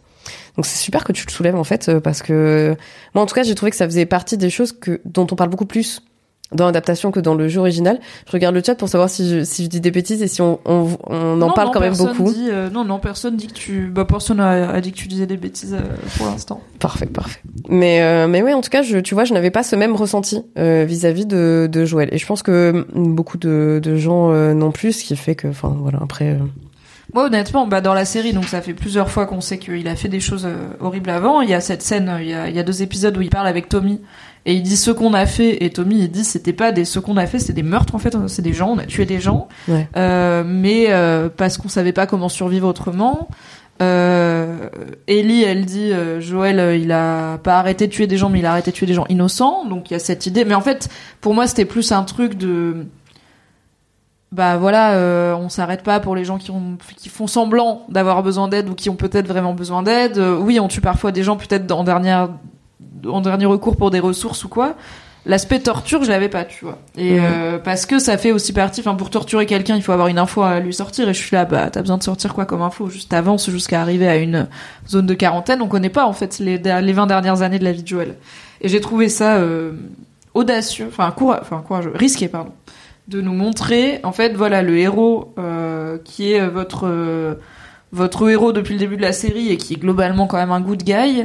Jusqu'ici, on vous disait attention, c'est pas un si good guy, mais on était dans le donc le fameux di- dicton euh, show don't tell. Il vaut mieux euh, montrer que dire. Jusqu'ici, on nous le disait pour nous emmener à ok, on va vous le montrer. Et quand et même si on nous l'a beaucoup dit, quand ils l'ont montré, j'étais là.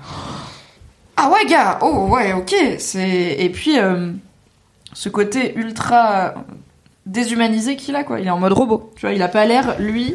Alors il a pas l'air de prendre du plaisir. Il a pas l'air sadique du tout. Mais il a l'air très euh, mécanique. fait ce qu'il y a à dans, faire, quoi. euh, bon, donne-moi la réponse. Genou gauche, ça marche pas. Genou droit, je te plante, je plante ton pote. Il y a pas de jeu de violence, de cruauté. Il, est- il y prend pas de kiff. Mais euh, ouais, tu sens la routine quoi. Tu sens l'homme qui a été habité. Oui, et surtout, euh, c'est vrai comme euh, comme le dit Carte, euh, euh, dans le dans le jeu, il est en, en période de rédemption et euh, tout au début de la série aussi, en premier épisode, tu le vois, euh, tu vois qu'il a un espèce de, de détachement euh, des des choses.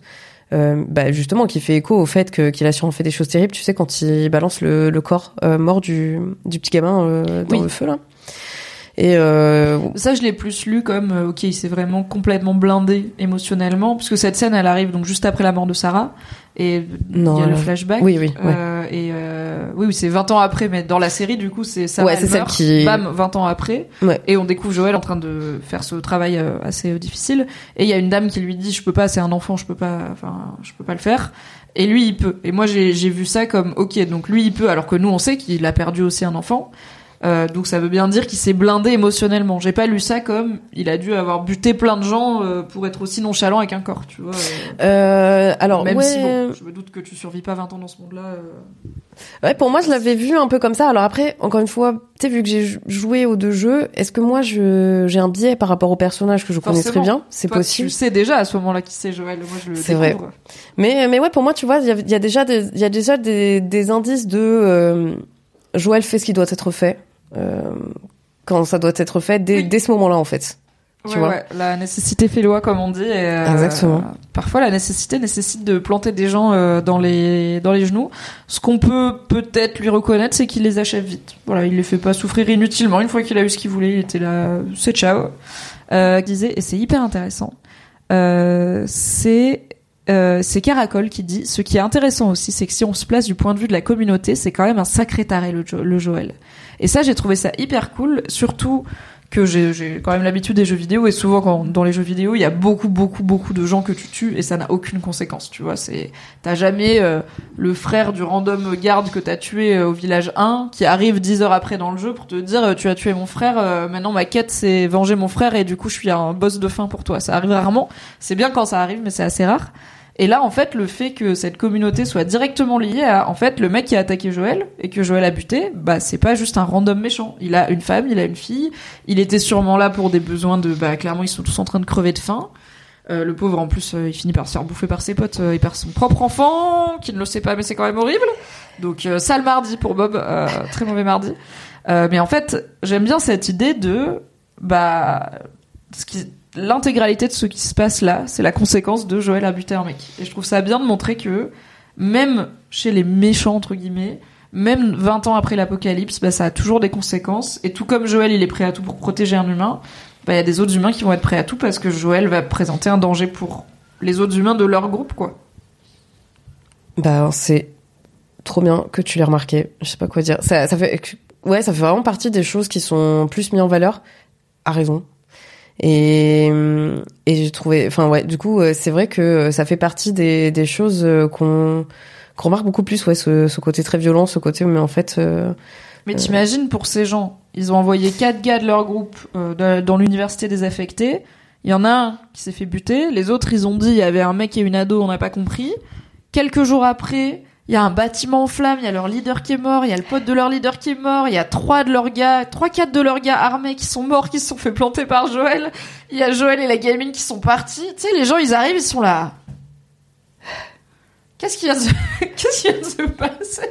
C'est le bordel, genre c'est qui ce, gars qui arrive et qui détruit l'intégralité de notre société On le connaît pas, on lui a rien fait, genre pourquoi il roule dessus? Parce que c'est euh, bouffer ou être bouffé, je pense, dans ce monde-là, tu vois, et que euh, bah alors à la base c'est eux qui ont attaqué Joël en premier. Ok, mais est-ce qu'on était obligé d'y arriver là? Mais c'est vrai que nous on a ce biais là forcément. Joël c'est le c'est le personnage que tu incarnes.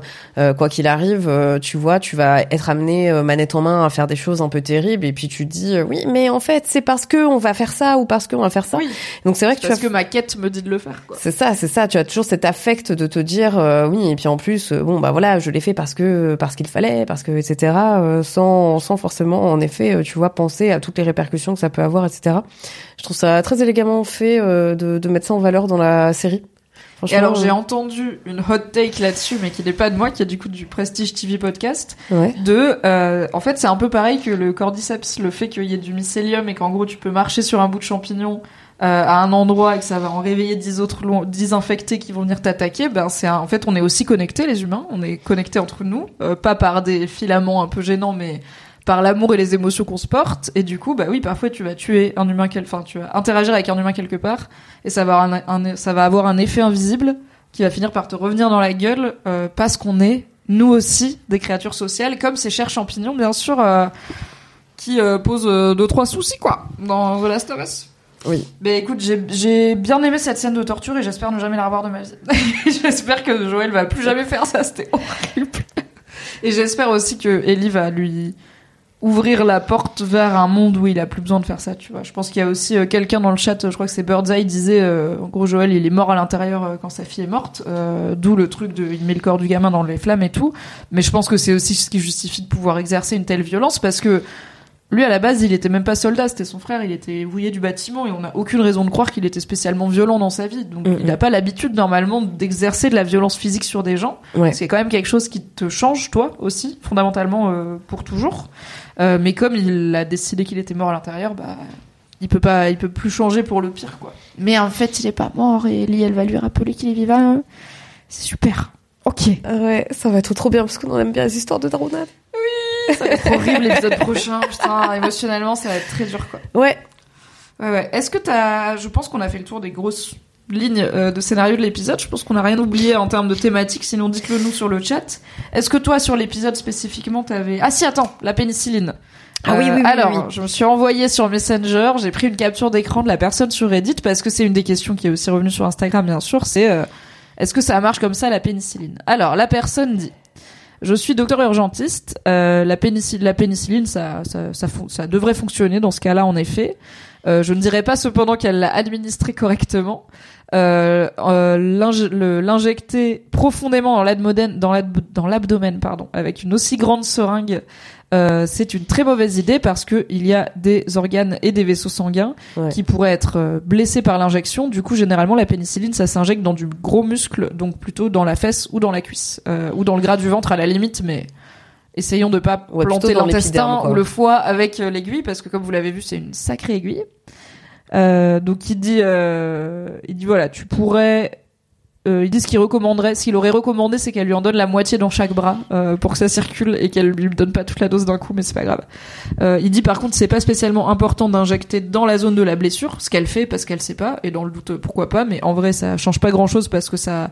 Il dit votre corps concrètement c'est un c'est une poche d'eau salée et du coup rajouter des, des- de la pénicilline dedans ça va se répandre dans toute l'eau salée euh, peu importe où vous la où vous la mettez. Mais euh, il dit à partir du moment où elle a rien blessé en injectant la pénicilline, en effet, la pénicilline peut marcher. Et alors, on ne sait pas exactement la gravité des dommages physiques de Joël. Il y a peut-être voilà une petite septicémie en cours, des choses comme ça. Mais est-ce que c'est possible qu'il ait un shot d'adrénaline et que sa fièvre soit retombée assez pour, euh, enfin que l'infection soit retombée assez?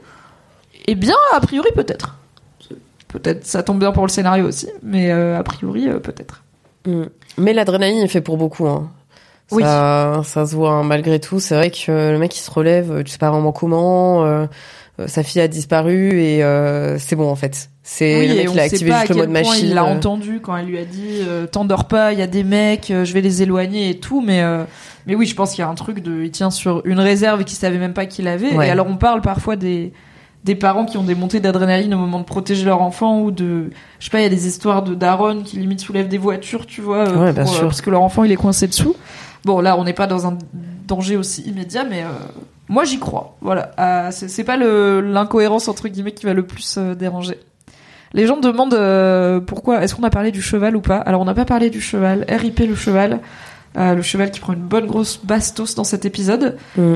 Est-ce que tu as un... alors je sais qu'il y a un cheval célèbre dans The Last of Us, mais je sais que c'est pas celui-là, Euh, donc je ça m'a Ah pas bon étonné euh, qu'il meure. Enfin je sais qu'il y a un cheval qui compte dans le 2 Ah, on a déjà croisé du coup à un moment dans la saison 1. Mais euh, je vous dis pas euh, quand. Voilà, vous le saurez dans la saison 2. Pauvre canasson, j'ai envie de dire. Mais euh, efficace quoi. Ah, le mec est un bon tireur, quoi. Vraiment, euh, Ouais. le cheval, j'ai envie de dire, on peut espérer qu'il n'ait pas souffert. J'étais un peu contente en tant que personne cartésienne qui pense à dire ramenez le cheval, parce qu'on va le bouffer aussi. J'étais là, oui, merci. Vous êtes tous en galère de bouffe, vous venez de, bu- de buter un cheval, ramenez-le. Par contre, il dit à genre deux gars, ramenez le cheval vous deux, à travers la neige et tout. Un cheval, ça pèse genre Ouais. des centaines de kilos. Là, mais ils vont jamais ramener le cheval, de quoi tu parles, c'est extrêmement lourd. mais s'il y a que ça, voilà. Là, on est dans du détail euh, pratico-pratique. Comment le cheval a pu survivre dans leur planque sans bouffe? Euh, Alors déjà, on sait pas vraiment depuis combien, combien de temps ils sont restés là-dedans. À mon sens, pas très longtemps. En vrai, euh, je pense deux jours. Ouais, ça se compte en jours, hein, je pense. Parce que Joël, sinon, il serait mort. Euh, parce qu'aussi, bah, il y a cette trace de sang quand même assez visible qui mène à la maison. Donc je me dis que quelqu'un leur serait tombé dessus. Ouais. Donc euh, bah, on voit Kelly, elle fait fondre de la neige pour lui donner à boire. Peut-être qu'elle trouve un peu des feuilles, des arbres euh, et des trucs comme ça. Alors je suis pas. euh, Je crois que dans le jeu, elle apprend à chasser, des trucs comme ça. euh, Ah bah on enfin, la voit chasser d'ailleurs. euh, dans Ouais, cet c'est vrai, c'est épisode, vrai. euh, pour Avec le Joël. lapin, Bon, ouais. A priori le cheval il va pas bouffer euh, du lapin. Je ne suis pas chevalologue. Est-ce qu'un cheval pourrait de- tenir 2-3 jours sans nourriture? Moi, comme ça, spontanément, j'aurais envie de dire oui, parce qu'un humain, oui. Maybe non, la team équitation et vétérinaire du chat, euh, dites-nous, dites-moi si je me trompe. Mais le fait que le cheval soit encore là ne m'a pas trop choqué parce que je pense que pour moi il y a vraiment, euh, comme en plus tout l'épisode précédent c'était un flashback, donc l'intrigue principale elle a pas beaucoup avancé. Pour moi ils sont pas là depuis longtemps du tout, donc euh, donc ça se tient. Mm. Ok. Je ne m'y connais pas assez en cheval, malheureusement, pour, euh, pour savoir. Mais j'aimerais bien en Euh, rencontrer un jour. canasson. De quoi? Les chevaux? Ouais. Est-ce que t'as jamais vu de vrai cheval J'ai jamais rencontré de cheval de ma vie. J'aime bien comme tu dis rencontrer. Parce Bah. que c'est genre c'est des personnes quoi. Bah, euh, Ouais non mais je comprends. Mais tu vois, non, je pense pas que j'aurais dit rencontrer. Bah écoute, euh, c'est en vrai moi j'ai un peu peur des chevaux. Ah sont. Bah en fait le cheval c'est un animal qui est hyper nerveux. Qui alors j'en ai fait, euh, j'ai mon galop, hein, voilà, je fais un peu d'équitation euh, et Oh. dans l'équitation t'as tout un aspect soin de l'animal, genre tu le Ouais, brosses, tu ouais. lui nettoies les sabots et tout. C'est pas juste t'arrives, tu le montes, tu te casses. ouais. Donc t'apprends un peu à le côtoyer. J'ai fait genre deux ans d'équitation, euh, mais j'ai jamais été à l'aise avec les chevaux parce que c'est des animaux qui sont hyper nerveux, hyper fragiles. Leurs yeux me mettent un peu mal à l'aise et leurs dents aussi. Et, euh, et puis c'est des trucs qui font une demi-tonne quoi. Donc euh, et quand ça s'énerve ça s'énerve fort. Donc je suis pas à 100% cheval mais euh, je te souhaite d'en rencontrer car c'est quand même cool. Ouais, j'aimerais bien. et après tu leur caresses la crinière et tu leur donnes une pomme et c'est quand même sympa tu vois. Ça reste un mammifère sympa mais est-ce que je monte dessus? Non. Plus jamais. Non merci. Alright, on va prendre les questions Instagram. Euh, les... mais écoute, on va pouvoir les ouvrir là, c'est parfait. Tiens, moi j'avais des questions pour toi aussi. Ah Est-ce que je pourrais te les poser après, oui. avant? Ben vas-y, on fait ça maintenant et on prendra Instagram après. Je voulais savoir, euh, toi qui n'as pas joué au jeu, ce que tu avais pensé de ce futur qui est euh, dépourvu de technologie. Euh, alors moi j'aime bien que, ça- que la vie soit arrêtée en 2003. Euh, j'aime bien. euh, vous... En fait, du coup, c'est des gens à qui Internet euh, et l'internet ultra disponible manquent moins qu'à nous. Euh, je suis curieuse. En fait, c'est un peu une de mes frustrations depuis le début, c'est que j'aimerais beaucoup voir un peu mettre un peu plus le nez dans comment fonctionnent les sociétés dans The Last of Us. Et notamment, bah, on a vu dans l'épisode 1 qu'il y a l'air d'avoir des communications radio entre différentes villes et que les gens ils font la queue pour envoyer des messages. Et je suis là, ok, ça j'ai envie de savoir, tu vois. Est-ce qu'ils ont tiré Mhm. des câbles en mode vraiment, c'est le télégraphe? Est-ce qu'il y a des radios euh, bandes courtes euh, Tout cet aspect technologie, en fait, ça m'intéresse moins quelle technologie leur manque plutôt que qu'est-ce qu'ils recréent. Euh, et j'aime bien que Ellie ait un Walkman par exemple parce que les Discman c'est plus fragile et que du coup elle a un Walkman cassette des années 80 alors que c'est une gamine euh, qui est née euh, après 2003 visiblement. Ouais. Et je sais qu'apparemment le truc de, enfin normalement il y a plus d'essence du tout, tu vois, genre ils peuvent pas normalement siphonner de l'essence, elle est, elle est plus viable, mais ça, ça me va, ça me dérange pas trop. Alors les flingues ça a l'air de marcher très bien, mais il dit, tu vois, genre dans l'épisode 1, Joël il dit il y a une usine euh, quelque part qui fait des drogues et des balles et des drogues et des balles. En vrai, je veux trop y aller. Genre, je sais pas du tout si c'est prévu, mais je veux trop savoir parce que je suis là. Comment, ok, comment vous avez organisé une usine? C'est quoi les réseaux de distribution? Qui fait ça? Il y a des camions, il y a quoi? Il y a des livreurs, il y a, il y a des routiers, euh, il y a, c'est quoi? Tu fais les 3-8, tu pointes et tout. Ça, j'ai trop envie de savoir. Les bornes, ouais, les bornes d'arcade, est-ce qu'elles marchent encore? Je ne suis pas sûre, mais c'est pas grave. C'était un beau moment, ok, les- le Mortal Kombat. Euh, donc moi, j'aime bien ce truc de vivre sans technologie. Mais je trouve qu'au final, les personnages qu'on suit, ça a pas l'air de les. Tu vois, Joël, ça avait pas l'air d'être un méga techno guy. euh, Ouais. il a l'air d'être plutôt les plaisirs simples de la vie. Donc, on n'a pas vraiment de personnage que ça a l'air de perturber, de de- d'avoir perdu quand même, euh, oui, pas mal de confort de vie, quoi. Je trouvais que c'était une représentation d'un d'un futur post-apo qu'on n'a pas trop. Euh, Ben, tu vois, il y a, enfin, il y a, il y a quand même un minimum de technologie, je trouve, dans les dans les propositions de jeux post-apo qu'on a habituellement. Euh, peu sont celles où vraiment tu vois les mecs dans la débrouille pure. Et ça, j'avais bien aimé. Par exemple, tu vois le fait que Sam, il ait son, tu sais, son, sa petite, euh, Ah oui, petite pancarte là. euh, effaçable Ouais. pour écrire parce qu'il peut pas parler. Ouais. Yes. Je trouve ça hyper stylé. Et euh, bah ouais, comme tu le disais, tout de voir en fait que les communautés s'organisent complètement différemment, que maintenant tout le monde vit en groupuscule parce qu'en fait, bah euh, sans sans ça, euh, c'est quasiment impossible d'interagir à un niveau, tu vois, du au niveau du pays, au niveau mondial, etc. Et Oui, il y a un peu ça cette ostracise idée, un peu tout le monde. qu'ils évoquent quand ils sont à Boston avec Tess de en fait dans les villes même les gens qui sont morts depuis longtemps ils finissent par être infectés par les champignons quand même et par être ranimés du coup donc il y a un peu ce truc de c'est pas comme si genre euh, il y a eu euh, bah, comme dans par exemple le fléau de Stephen King il y a un genre de méga grippe euh, qui ravage mais un truc genre 99% de l'humanité. Ouais. mais bon les gens ils sont morts ils sont morts. Donc il y a plus qu'à entre guillemets reconstruire. Et il y a tout il y a beaucoup d'aspects pour le coup il y a plus de technologie et tout. Mais t'as pas ils peuvent par exemple réinvestir une ville. Là Ouais. ça m'a l'air très dangereux de réinvestir le moindre lieu parce que visiblement il y a potentiellement des champignons. Enfin tout le monde comme personne n'est immunisé à Ellie euh, tout le monde peut être infecté tout le temps. Donc euh, bah ils sont en suspens en fait. C'est vraiment une société qui a c'est des sociétés qui ont pas d'avenir parce qu'ils ont toujours pas réglé le problème de euh, l'infection. Et ça je trouve c'est bah c'est ce qui fait aussi que c'est un monde qui est assez dur à naviguer qui est assez désespéré. Et c'est ça qui fait que c'est d'autant plus touchant quand il y a de l'espoir et de l'amour qui naît dans ce monde-là, quoi. Et quand Ellie, elle dit on est le futur ou qu'elle dit qu'elle rêve d'être astronaute, je suis là, ah, putain, on va t'envoyer sur la Lune, Yamine, c'est promis, ok, on va refaire des fusées juste pour toi, pour que t'ailles sur la Lune. On a Bah. plus de bagnole, mais on va faire des fusées, c'est pas grave. Il y a, il y, a un, euh, il y a une petite séquence justement par, par rapport à euh, Ellie et euh, ses, euh, ses envies d'aller euh, dans l'espace. Il y a une séquence extrêmement touchante euh, dans les dans l'épisode le partout que j'espère revoir dans Saison 2, Dans la coup, saison deux. euh, maybe. on verra. Et et le cordyceps alors? Tu, toi, tu, tu, tu savais ou parce Ouais, que j'ai vu plein de gens ouais. découvrir justement. Non, euh, moi je suis beaucoup sur Reddit, du coup les trucs genre euh, les curiosités de la nature, j'en vois pas mal passer. Et alors je savais qu'il y avait ce champignon. Attends, vas-y, je, euh, me, je me mouche en, en écoutant ta vas-y. réponse. Est-ce possible de, je sais pas, éteindre mon micro ou quoi? Bah, pose-le, euh, tu vois, écoute, on va, on va le mettre par là. Et mouche-toi un peu par là, mais ça, voilà. Mary va se, c'est pas grave. Non, non, t'inquiète, c'est, c'est gyroscopique euh, stabilisé. Mary se mouche. Est-ce que comme t'es debout, je pourrais te demander la bouteille de vin blanc qui est au frigo, du coup, s'il te plaît? Oui, bien sûr. Ah, super! Ravi! Parce que du coup, sinon, si je me lève, il faut que je la dérange et tout, machin. Donc, euh, oui, c'est pas pratique, quoi. Les bornes d'arcade ne fonctionnent. Je fais une petite parenthèse chat en attendant que Mary revienne. Et en effet, Matt dit les bornes d'arcade ne fonctionnent pas dans le jeu et ça donne un moment assez joli où Ellie utilise son imagination pour la faire fonctionner. Euh, oui, apparemment dans le jeu, euh, c'est euh, en fait les bornes d'arcade marchent pas et euh, du coup Ellie ferme les yeux et Riley lui décrit une partie de Mortal Kombat si je dis pas de bêtises, enfin en tout cas d'un jeu. Euh, et pour que pour que Ellie s'imagine le vivre comme euh, comme tu raconterais un film à quelqu'un qui peut pas le voir euh, en lui disant voilà ferme les yeux imagine le Titanic arrive à quai c'est un immense paquebot et tout machin. Effectivement ça a l'air très joli. Je sais pas à quel point ça aurait pu être rendu en série télé et je pense que là? Oui tiens, merci et je pense que ça ça c'était un beau moment c'est borne d'arcade mais ça avait l'air joli aussi dans le jeu donc euh, oui, donc moi le cordyceps, je connaissais le, je savais que c'est un truc qui existe et j'avais vu les photos, euh, voilà, des cigales ou des ou des fourmis avec euh, les complètement desséchés avec ce champignon Mmh. qui leur sort du cerveau et tout. Mais j'avais pas, comme j'avais suivi d'assez loin le, le jeu The Last of Us puisque j'y jouais pas, je savais pas du tout que c'était des zombies champis. Et moi alors, je sais pas si t'as remarqué, mais j'adore les champignons. C'est c'est j'allais te- dire pour toi, experte de champignons, ça a dû te parler. Moi, je trouve ça trop cool. Et en fait, euh, j'ai une vraie euh, l'enthousiasme champi qui arrive. En vrai, les champignons, c'est des organismes vivants fascinants qui sont ni des végétaux, ni des animaux, euh, ni évidemment, euh, enfin, ni des minéraux. Mais le règne Euh, fongique, c'est un règne à, à- à part dans les ouais, différents c'est règnes. hyper alien. Ouais. Le mycélium, tout ça, c'est des trucs qui sont réels. Et apparemment, euh, bah, euh, Druckmann et Druckmann notamment avait quand même bossé sur la. En gros, c'est crédible sa version du cordyceps. Et c'est une réalité que une des raisons pour lesquelles le cordyceps a priori s'attaque pas à des mammifères, c'est qu'on a le sang trop chaud. Euh, du coup, il mourrait.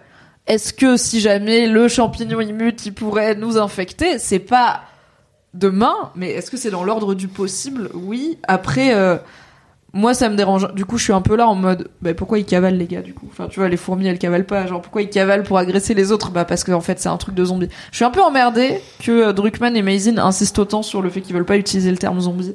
Parce que je suis là, en fait, mec, c'est une série de zombies. Parce que Parce sinon, que ils courent pas, tu vois. Tant qu'ils sont pas morts, parce que en fait, tant que t'es pas cliniquement mort, mais que t'as été infecté, tu es un infecté. Parce que ton Je corps vois est le encore truc vivant en C'est fait. des infectés, c'est pas des zombies. Alors déjà là, bah a priori tous les infectés de la saison c'est des zombies parce qu'ils sont morts. euh, la plupart sont, enfin il y en a quelques uns qu'on voit se faire contaminer, mais la plupart ont l'air d'être morts depuis longtemps puisque. bah, ça Mais tu vois, je me souvenais pas dans le jeu que euh, on pouvait euh, que les, les morts se, se ranimaient justement au contact du champignon. Il y a Mais pas non, mal mais de ça c'est peut-être inventé pour la série parce qu'il me semble que le truc du, du mycélium justement et du euh, si tu marches sur le mauvais truc ça va en réveiller 20 là-bas. Il me semble que ça, ça n'existe pas dans le jeu. dans la série, ouais. Mais par contre, c'est génial parce que en effet, c'est vrai que euh, bah, le champignon, euh, enfin les champignons euh, sont des organismes, comme tu disais, euh, absolument fascinants. Euh, Il y a euh, des champignons qui ont euh, des kilomètres, des kilomètres, des kilomètres de réseau, euh, euh, qui est vraiment un truc qui est quasiment semblable un peu à la manière dont fonctionne Internet, mais pour les Ouais, champignons. ou des synapses en plus, ça Ouais, exactement, ouais. aux synapses du cerveau et à ce qui les connecte là. Et j'ai trouvé ça super cool, qui, qui rendent un peu honneur justement aux, aux, cordes- enfin, aux champignons euh, à travers ça, en explicitant un petit peu plus la manière dont ça fonctionne, etc. Parce que c'est vrai que dans le Ouais. jeu, euh, c'est pas dit que tu, tu pourrais euh, réveiller euh, des gens qui sont ailleurs parce que en fait, il a ce, il a cette, cette connexion, quoi, ce réseau. Ouais. Bah, alors en tant que, que mycophile, que personne qui aime les champignons, ça me ravit parce que c'est un, c'est un vrai truc du fonctionnement du champignon et je trouve c'est cool de. En fait, c'est cool que je pense que les recherches Google sur euh, weird mushrooms et euh, BABA champignons ont explosé depuis huit semaines et personnellement ça me ravit car j'adore les champignons. Mais en tant que spectatrice de série qui aime bien un peu des fois décortiquer les choses, je trouve que c'est une connerie scénaristique d'avoir ajouté ce truc de globalement à tout moment tu peux réveiller une horde parce qu'en plus c'est une vraie idée de horde euh, à 10 mètres parce que je suis là ça devrait vraiment arriver tout le temps du coup. Enfin là à la limite ils sont dans la neige depuis deux trois épisodes mais en vrai genre tu devrais pas pouvoir faire quatre pas sans tomber sur du mycélium et moi c'est un peu mon problème c'est qu'il y a les épisodes où il y a des zombies du coup c'est les zombies les ennemis et ils ont peur des zombies Euh, et le reste du temps, ils sont pas franchement stressés des zombies, tu vois. Et je suis là entre Ellie qui peut quand même se faire déchiqueter, même si elle est immunisée, et Joël qui est pas du tout immunisé. Il devrait être tout le temps méga tendu de le premier zombie, c'est game over. Enfin, on l'a vu avec Tess, quoi. Il suffit d'une attaque et c'est ciao. Et je les trouve un petit peu trop détendus par rapport à ça. Donc quand tu rajoutes en plus ce risque de normalement tu peux les trigger de n'importe où, tu t'en rends même pas compte et ils vont t'arriver dessus, tu les entendras même pas venir, mais oui ça vous bah du coup euh, ils sont quand même nonchalants tu vois ils se baladent dans la nature ils sont à cheval ils parlent et tout. Je suis là non mais les gars il y en a partout il y en a pas partout des infectés là on sait pas. Et d'ailleurs bah les Après, les euh, resorts on sait pas pourquoi il y a pas d'infectés est-ce qu'ils les ont tous pourquoi ils en ont pas peur tu vois est-ce qu'ils les ont tous butés est-ce que autant à Jackson on voit que c'est hyper sécurisé machin là je suis Mm. là vous vous avez juste décidé que les zombies c'est pas votre problème donc bah il y en a pas bon c'est pratique si on savait qu'on pouvait faire ça on aurait tous fait ça quoi Après, les États-Unis, c'est grand.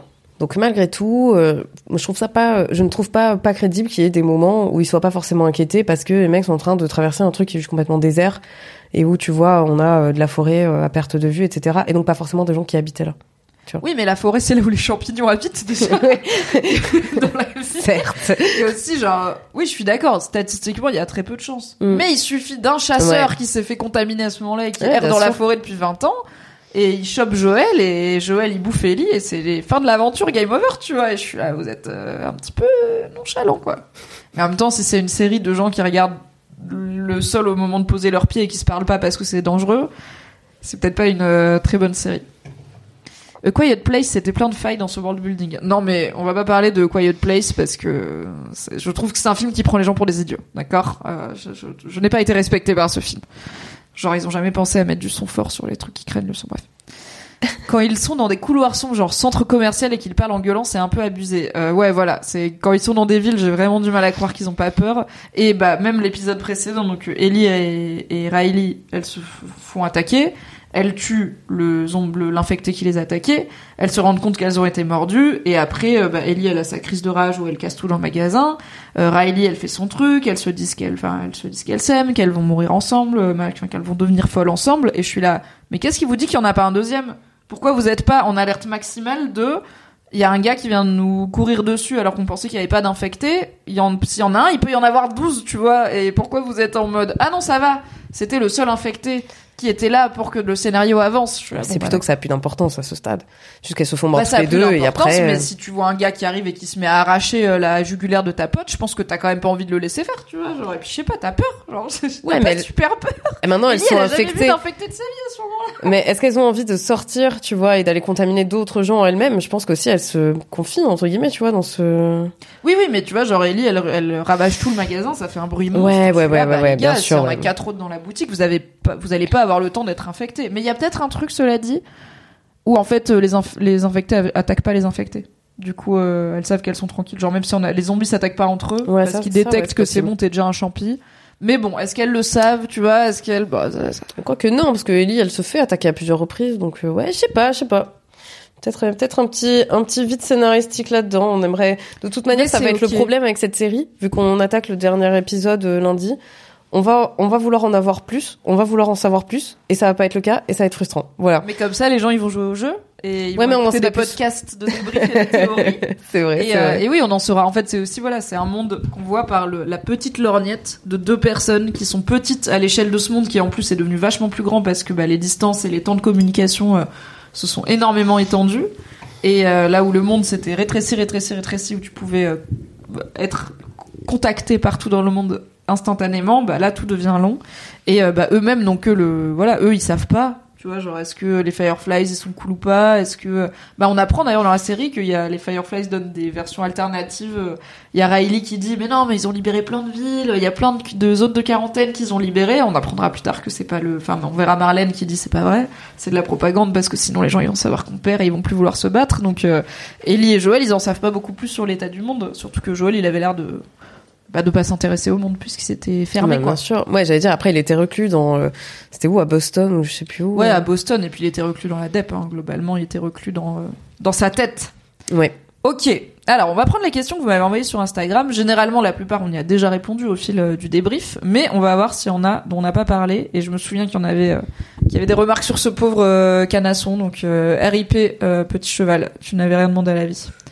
Est-ce qu'on peut éventuellement les avoir en plus grand? Oui. Euh, alors, on a une question, on, on en a parlé. Les mecs, les mecs qui veulent tuer Ellie, c'est pour lui éviter le harem du pasteur. Ils savent. Euh, oui, en effet, euh, en effet, ils savent. Quelqu'un demande est-ce qu'il y a un moment où Ellie va enfin arriver aux Fireflies? Eh bien, on verra. euh, on verra la semaine prochaine. Écoutez, euh, on l'aura pour euh, la, pour l'épisode suivant. On a une question de Amandine qui dit Ok pour le corps du papa mort, mais d'où viennent les autres cadavres qui pendouillent euh, dans la ville euh, de David? Est-ce que tu penses que c'est des gens qu'ils ont tués exprès pour les manger? Ou est-ce que tu penses que c'est bah, les gens meurent euh, dans leur communauté et ils les gardent de côté quoi? Ouais, je pense que c'est ça. Ils meurent. genre les gens ils sont morts de causes diverses, mais juste dit on va pas les enterrer. Non, en vérité, c'est The Last of Us. Il y a, y a, c'est une œuvre qui contient énormément de, de violence, donc euh, ça pourrait, euh, en vérité, oui, ça pourrait tout à fait être, euh, tu vois, le mec qui les fait, euh, qui les fait zigouiller un peu, euh, tu vois, sous le manteau, quoi. Ouais, je pense pas qu'on en est là parce que je pense qu'en fait on est au tout début du cannibalisme. euh, Enfin, il dit qu'ils ont très peu de rations, mais on est au tout Mhm. début de ça commence à être vraiment la hesse. Il dit aussi l'hiver il est plus rude et plus long que prévu. Ouais. Donc il y a peut-être aussi un truc de en fait à trois mois près il y aurait, enfin à trois semaines près il y aurait eu un redout. Mais aussi, ça a pas l'air d'être des gens qui sont très euh, nature, tu vois. Ils ont pas l'air d'être très bons chasseurs et je pense qu'ils savent pas trop planter des trucs. Enfin, mais Ouais, puis, je euh, ne juge pas. euh, je saurais pas vivre de la terre euh, et de la chasse moi-même. Puis ils ont l'air très dépendants à ce, ce type-là, euh, David aussi. Hein. Oui, ce type et c'est euh, quelques son quelques entourages proches euh, qui a l'air d'être plutôt les mecs costauds et qui posent pas trop de questions quoi. Euh, je pense pas qu'ils en sont à tuer des gens exprès pour les manger, surtout pas des gens de leur communauté, mais je pense qu'ils se sont dit au bout d'un moment. Je pense qu'à la base le truc c'était ah fait chier machin est mort et c'est chiant de l'enterrer parce que le sol est gelé et qu'on a on a à peine assez d'énergie donc on va peut-être pas se fatiguer à creuser un sol gelé, un sol gelé. Et qu'il il était bien un- en chair quand même. Attends, on n'a pas assez d'énergie parce qu'on a faim et on peut pas l'enterrer. Du coup, vas-y, on leur dit pas. Ah bah voilà, là tu vois, j'ai des questions de est-ce que le gourou est vraiment en train d'essayer de violer Ellie alors qu'il pisse le sang et qu'il y a le feu euh, Est-ce que euh, tu vois que euh, il est en train d'essayer de la violer? Eh bien, eh bien oui, euh, malheureusement, on en a parlé, mais euh, Mhm. oui, oui, c'est réel. Beaucoup de baby girl. Baby girl, on y est, on est Team ensemble. Daronade. Team La Daronade pénicilline, retrouvée. ça réveille les morts et affamés. Écoutez, la pénicilline est très très efficace. On est d'accord que le fou furieux avait l'air sympa au début. Est-ce que tu l'as vu son côté charismatique, toi? Euh, Est-ce que t'as donc le David Est-ce que t'as compris ce qui fait que parce que pour être un leader de, de, un peu de secte comme ça, il faut être charismatique. Il faut pas juste être direct euh, un mec euh, avec qui on n'a pas envie de traîner. Est-ce que tu as cru un peu à son côté? Tu sais, j'étais prof, j'étais pas hyper religieux, je suis sympa, regarde comme je suis sympa. Sachant que toi, Euh, tu savais, donc... euh, C'est vrai que je le savais. Euh, j'ai pas, je, je me souviens pas. Alors dans la série, j'en ai, enfin dans l'épisode, j'en ai pas eu forcément l'impression. Euh, dans la série, euh, dans, pardon, dans le jeu, je ne me souviens pas non plus qu'ils mettent particulièrement l'accent sur le fait qu'il soit charismatique, mais en fait, comme il s'impose en leader, tu vois, il y a quelque chose qui fait que, pour moi, c'est c'est c'est ça qui émane en fait. C'est fait que juste le mec, le mec s'est imposé et tout le monde lui obéit, des gens ont peur de lui, et donc ça instaure cette espèce de, ouais, en fait, lui, il faut pas lui chercher des noises quoi. Oui, ça lui crée une... euh, Bah là, on revient aussi à Show Don't Tell. Il n'y a pas Mm. besoin de nous dire comment il est, il suffit de voir comment les gens réagissent à sa Mm. présence. Encore une fois, les gens qu'il est censé euh, protéger, rassurer, accompagner. Et on a vu des personnages de leaders un peu plus positifs. Même Kathleen à, Ah ouais. à Kansas City, qui était du coup, bah, une... on sait qu'elle, elle a plutôt pété un câble, qu'elle était obnubilée par l'idée de se venger de Henry et Sam. Mais en fait, on comprend que Henry, il a vendu son frère euh, rebelle aux nazis, en fait, un peu, et que le frère, il s'est fait buter. Donc c'est aussi genre des niveaux de grid. Bah, on comprend son désir de vengeance à elle.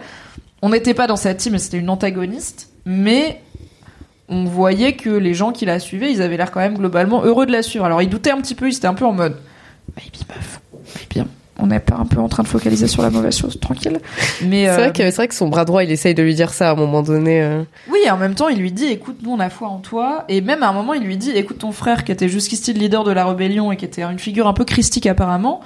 Moi, j'avais j'avais l'impression qu'il lui disait un peu un truc genre, peut-être qu'il était trop gentil, peut-être qu'il y a une raison pour laquelle c'est toi qu'on a maintenant, tu vois, parce que lui, il avait l'air d'être vraiment bah, très voilà très christique, euh, généreux. Elle, elle est, euh, on va buter des gars en fait, on va buter les gars qui nous butent euh, depuis longtemps et au moins. Il y avait des gens qui étaient inspirés positivement par elle. Là, ce gars, il y a personne qui est inspiré positivement par lui Ouais. tous les gens ont peur de lui et le suivent, j'imagine, par un truc de survie. Et puis, bah, je pense qu'il y a un vrai côté de là, c'est l'hiver, on est coincé là. Enfin, oui, tu te barres, euh, tu vas où Et euh, je pense pas que les flingues sont en libre accès, tu vois. Je pense qu'ils gardent bien la main sur le, le râtelier à fusil et que pas tout le monde qui peut euh, en avoir, quoi. Bonne nuit, Sabrina. Merci. Alors, on a parlé bien sûr des violences sexuelles. On n'a pas forcément parlé de. Est-ce qu'on en a C'est un discours qui est présent depuis longtemps et notamment pour les pour les séries HBO, euh, notamment depuis Game of Thrones. De est-ce qu'on en a pas marre que tous les personnages féminins soient victimes ou, en danger de violences sexuelles? Est-ce qu'on est-ce que c'est pas lassant?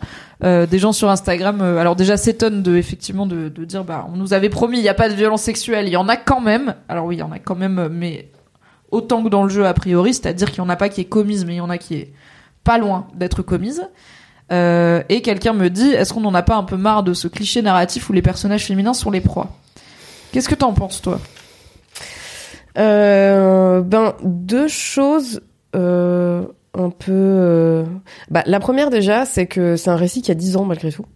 Donc Ouais. euh, c'est ok, on peut penser qu'on est un peu dans, dans des poncifs un peu vieux, etc. Mais malgré tout, euh, ben en 2013, euh, je... moi en tout cas j'avais été très marquée par la séquence, comme je le disais. Je trouvais que peu étaient les jeux qui, euh, ben justement, allaient aborder ça de manière un peu frontale. Oui, il y a aussi ça, c'est que peut-être que dans les séries, on s'en lasse un peu, dans les jeux, c'est moins courant. Parce que, encore une fois, faire incarner un personnage qui risque d'être victime de violences sexuelles, c'est pas pareil que de le regarder, Ouais. sans parler de incarner un personnage qui risque d'être auteur de violences sexuelles, qui est un tabou encore plus euh, dans lequel euh, l'industrie vidéoludique peut ne pas aller. Euh, on n'est pas obligé d'y aller, voilà. Euh, mais on est vraiment beaucoup plus impliqué dans ce qu'on fait puisque c'est nous qui le faisons dans un jeu. Et euh, le deuxième truc, c'est que moi je trouve que ça s'inscrit un peu. Ok, je, je dire un truc vraiment très horrible, euh, mais ça s'inscrit un peu comme un passage obligé entre guillemets de euh, ben de de de l'adolescent, enfin de de de Ellie en fait et de cette Bah, de ce relationnel qui grandit, etc. ouais.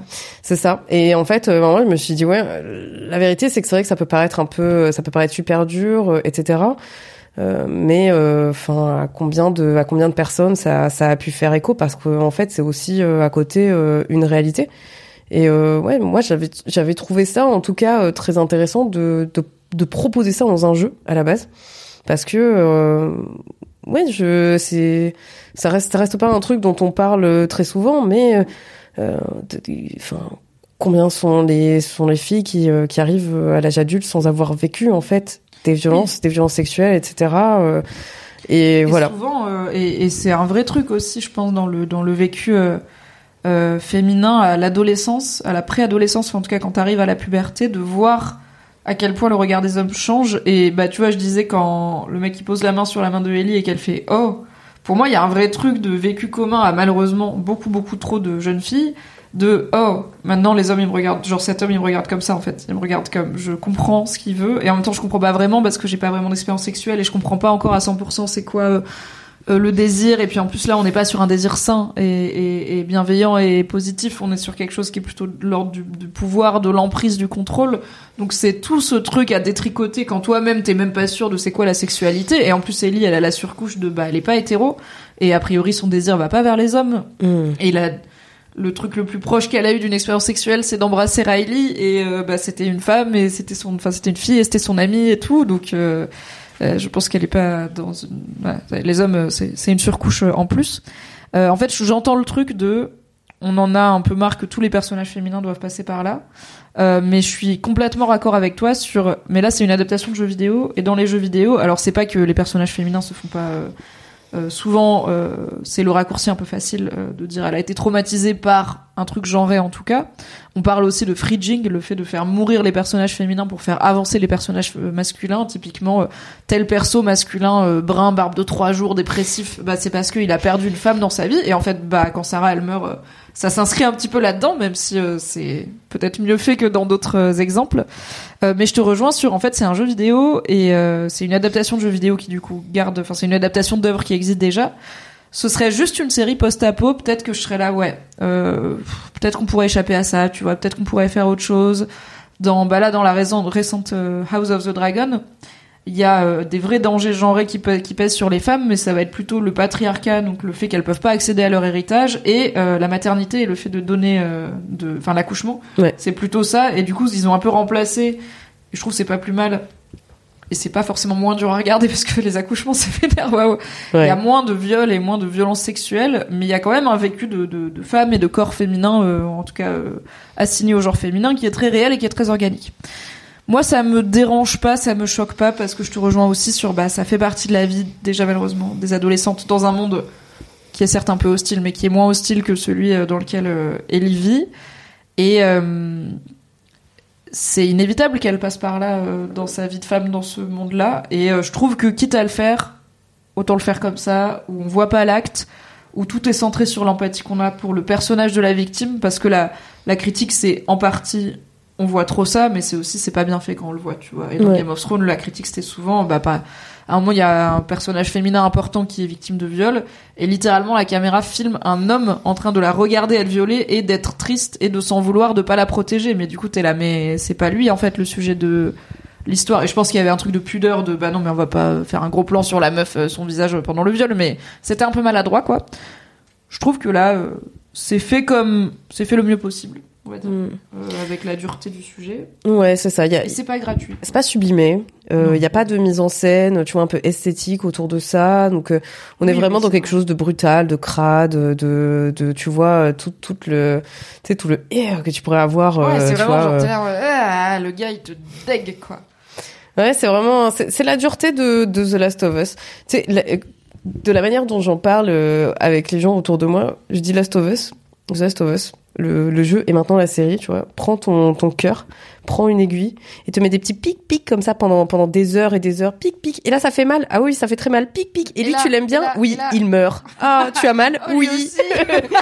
et elle, tu l'aimes bien Oui, il lui arrive des choses mal. Pic pic pic. J'aime pas trop ce jeu. Et au final, non, si, on aime bien. On aime bien ce jeu quand même. Alright, on C'est ça qui est fou. continue les questions sur Instagram. Est-ce que ça fonctionne? Qu'est-ce qui... Ah non, pardon.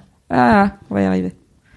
Hop, hop. Oui, et aussi, euh, juste pour finir là-dessus, Mm. euh, parce qu'aussi c'est pas le sujet le plus fun, je trouve que c'est important que la série montre qu'il y a un... En fait, il y a un aspect réfléchi, euh, systémique, il y a un pattern à ce qu'il fait le gars, tu vois. Il a l'habitude, voilà, il y a le truc de... On sait qu'il était prof avant. Euh, on sait que maintenant il est pasteur, c'est peut-être pas anodin.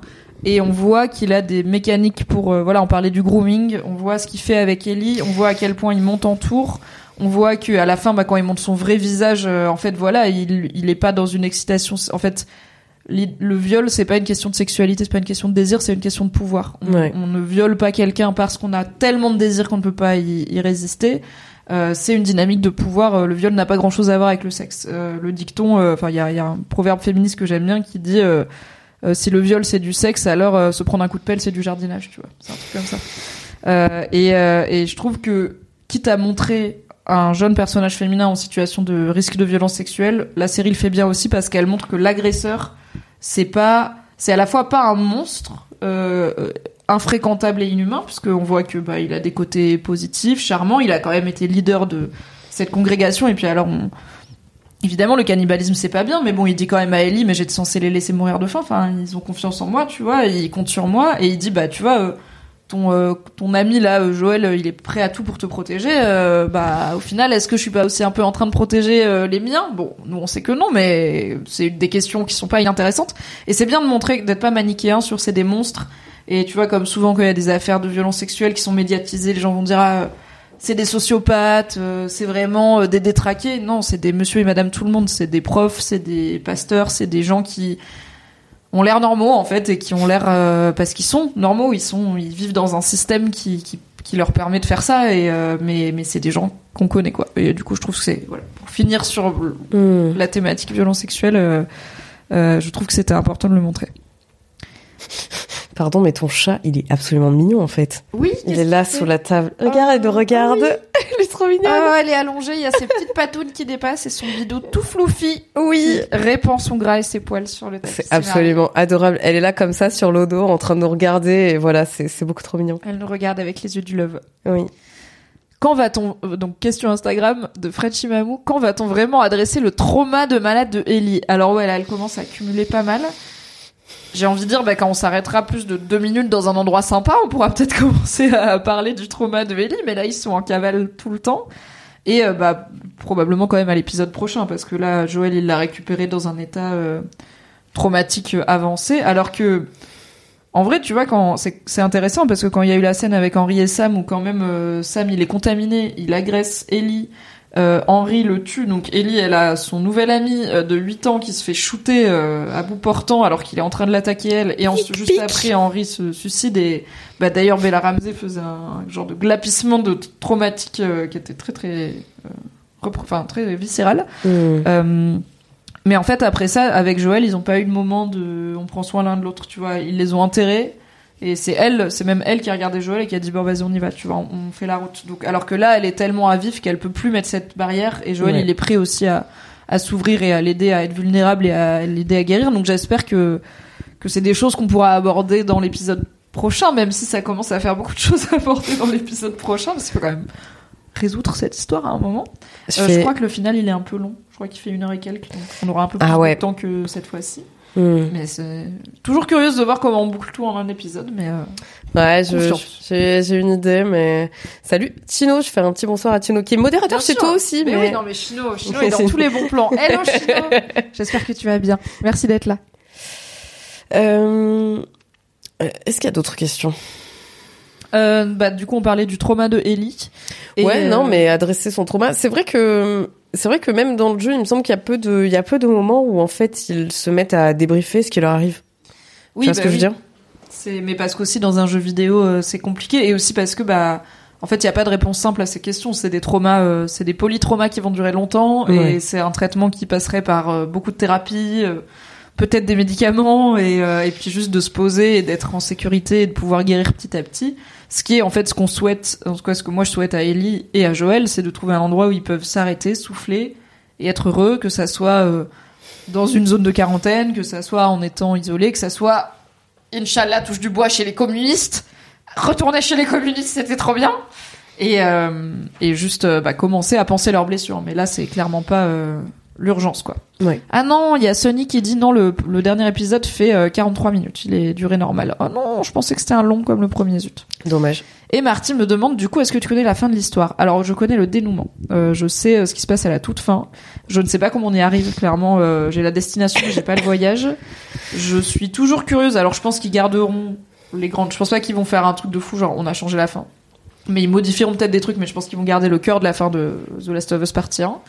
Euh, donc je sais comment ça finit.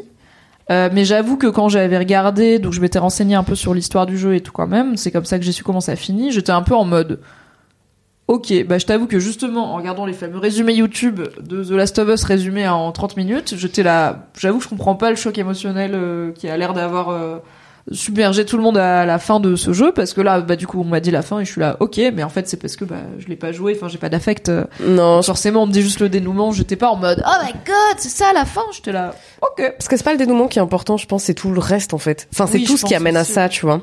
Il y a ce côté, et je pense c'est pour ça que je te disais que moi j'ai mis super longtemps à digérer le jeu, c'est qu'en plus quand il s'arrête, tu sais, t'es sur un espèce de, tu t'attends à ce que la voiture continue un peu d'avancer, tu vois, t'es genre ah.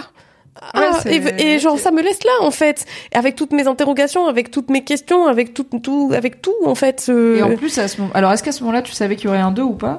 Non. Parce que potentiellement, enfin, The Last of Us, quand il sort, c'est euh, salut, on a fait un jeu. C'est pas euh, l'épisode 1 d'une saga. Et d'ailleurs, ils ont un peu rétro-engineer quand ils ont sorti le 2, où ils ont renommé le 1 The Last of Us partie Oui, 1. tout à, à fait. C'était juste The Last of Us, quoi. Parce que c'était Ouais, pas bien sûr. prévu qu'il y en ait un deuxième.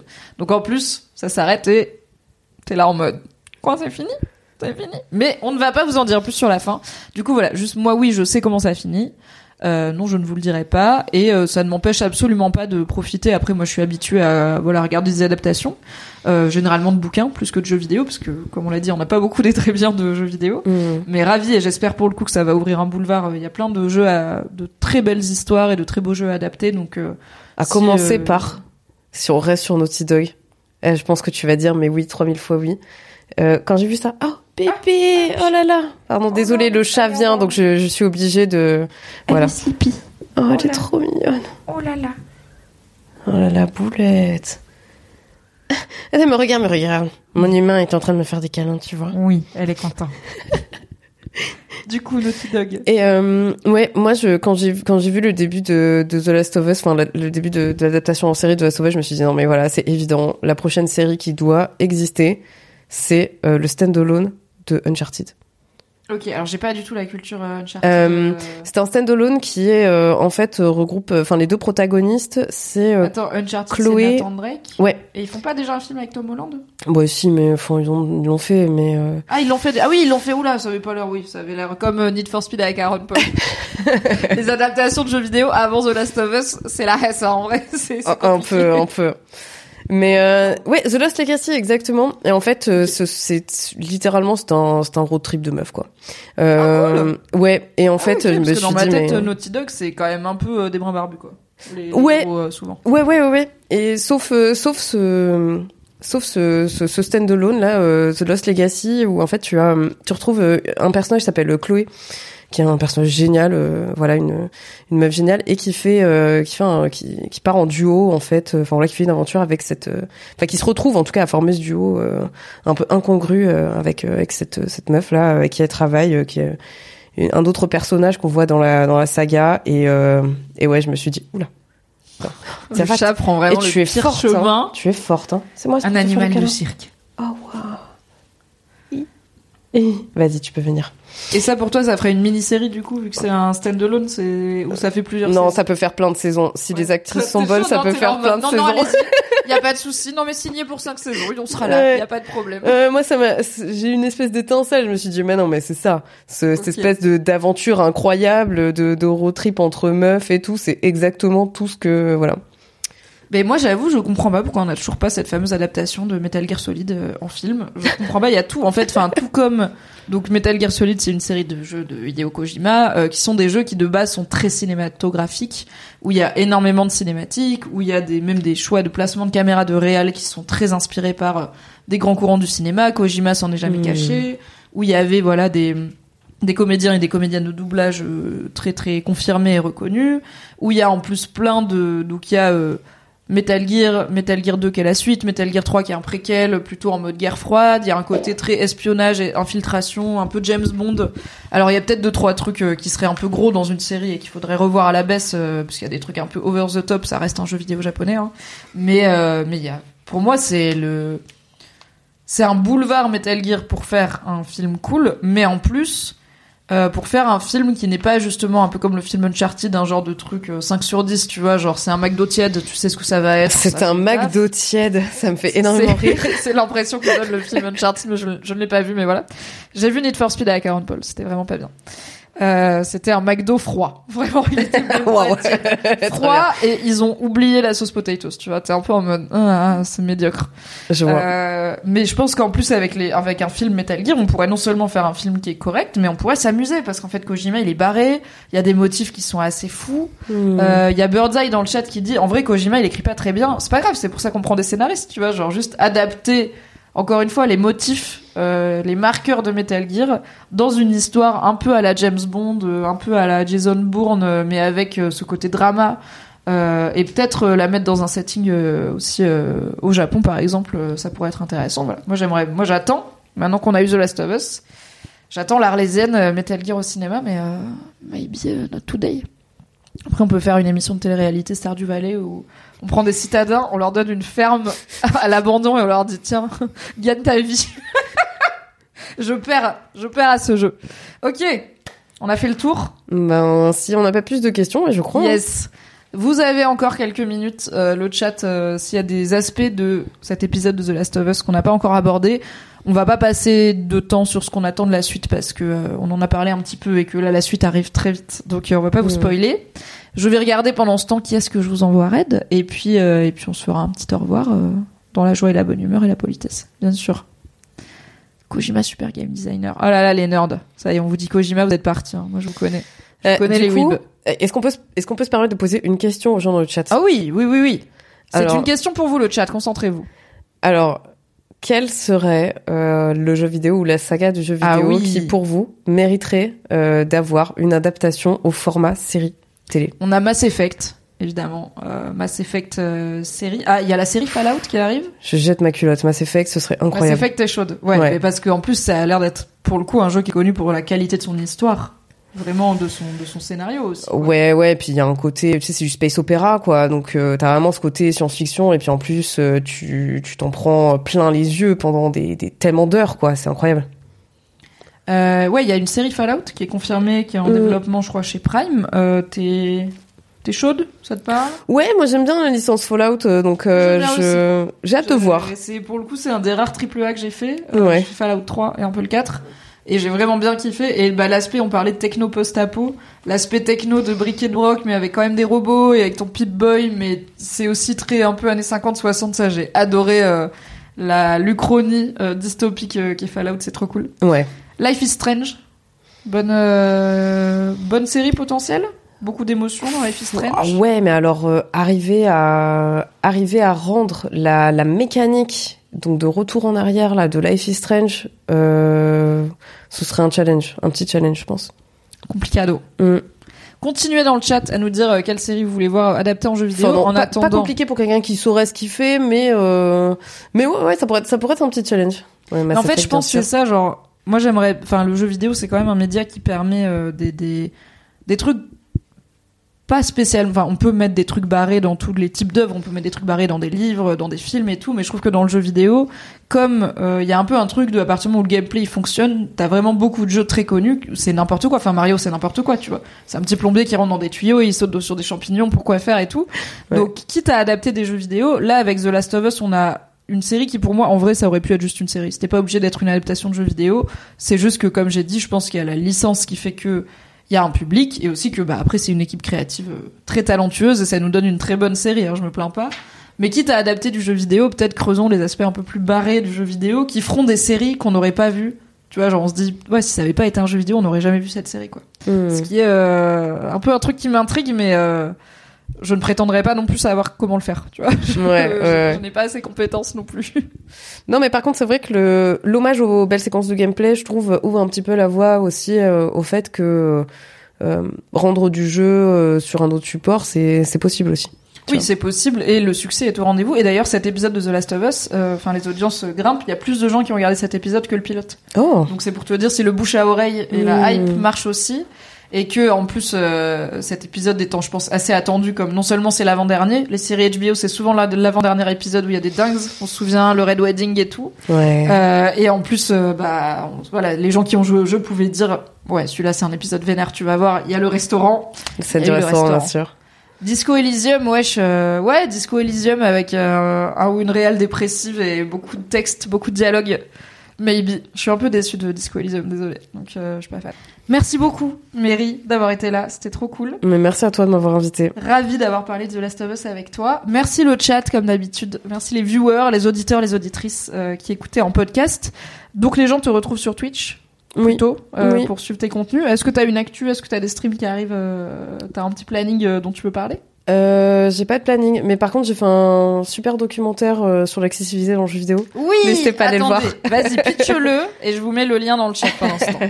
Euh, non, bah il y a, y, a, y a trop rien à pitcher en fait. euh, je Bah, qu'est-ce que qu'est-ce qu'on entend par euh, l'accessibilité, tu vois? Parce qu'on en a parlé tout à l'heure en antenne. Moi, j'étais direct sur le handicap, donc euh, les gens qui sont malvoyants, les gens qui sont malentendants, euh, les gens même qui peuvent avoir des problèmes moteurs. Bah, comment tu joues à, je sais pas. À Attends, tu m'as tapé dans Google et le premier truc qui est sorti c'est mon blog. Euh, J'ai tapé accessibilité jeux vidéo mairie et le premier truc qui est sorti, c'est ton. blog. Mais c'est incroyable. je- J'ai. Eh oui. Tu es maintenant mieux référencé que Gamecult, puisque c'est un sujet sur lequel tu avais bossé conjointement Ouais. avec Gamecult et pour ton blog.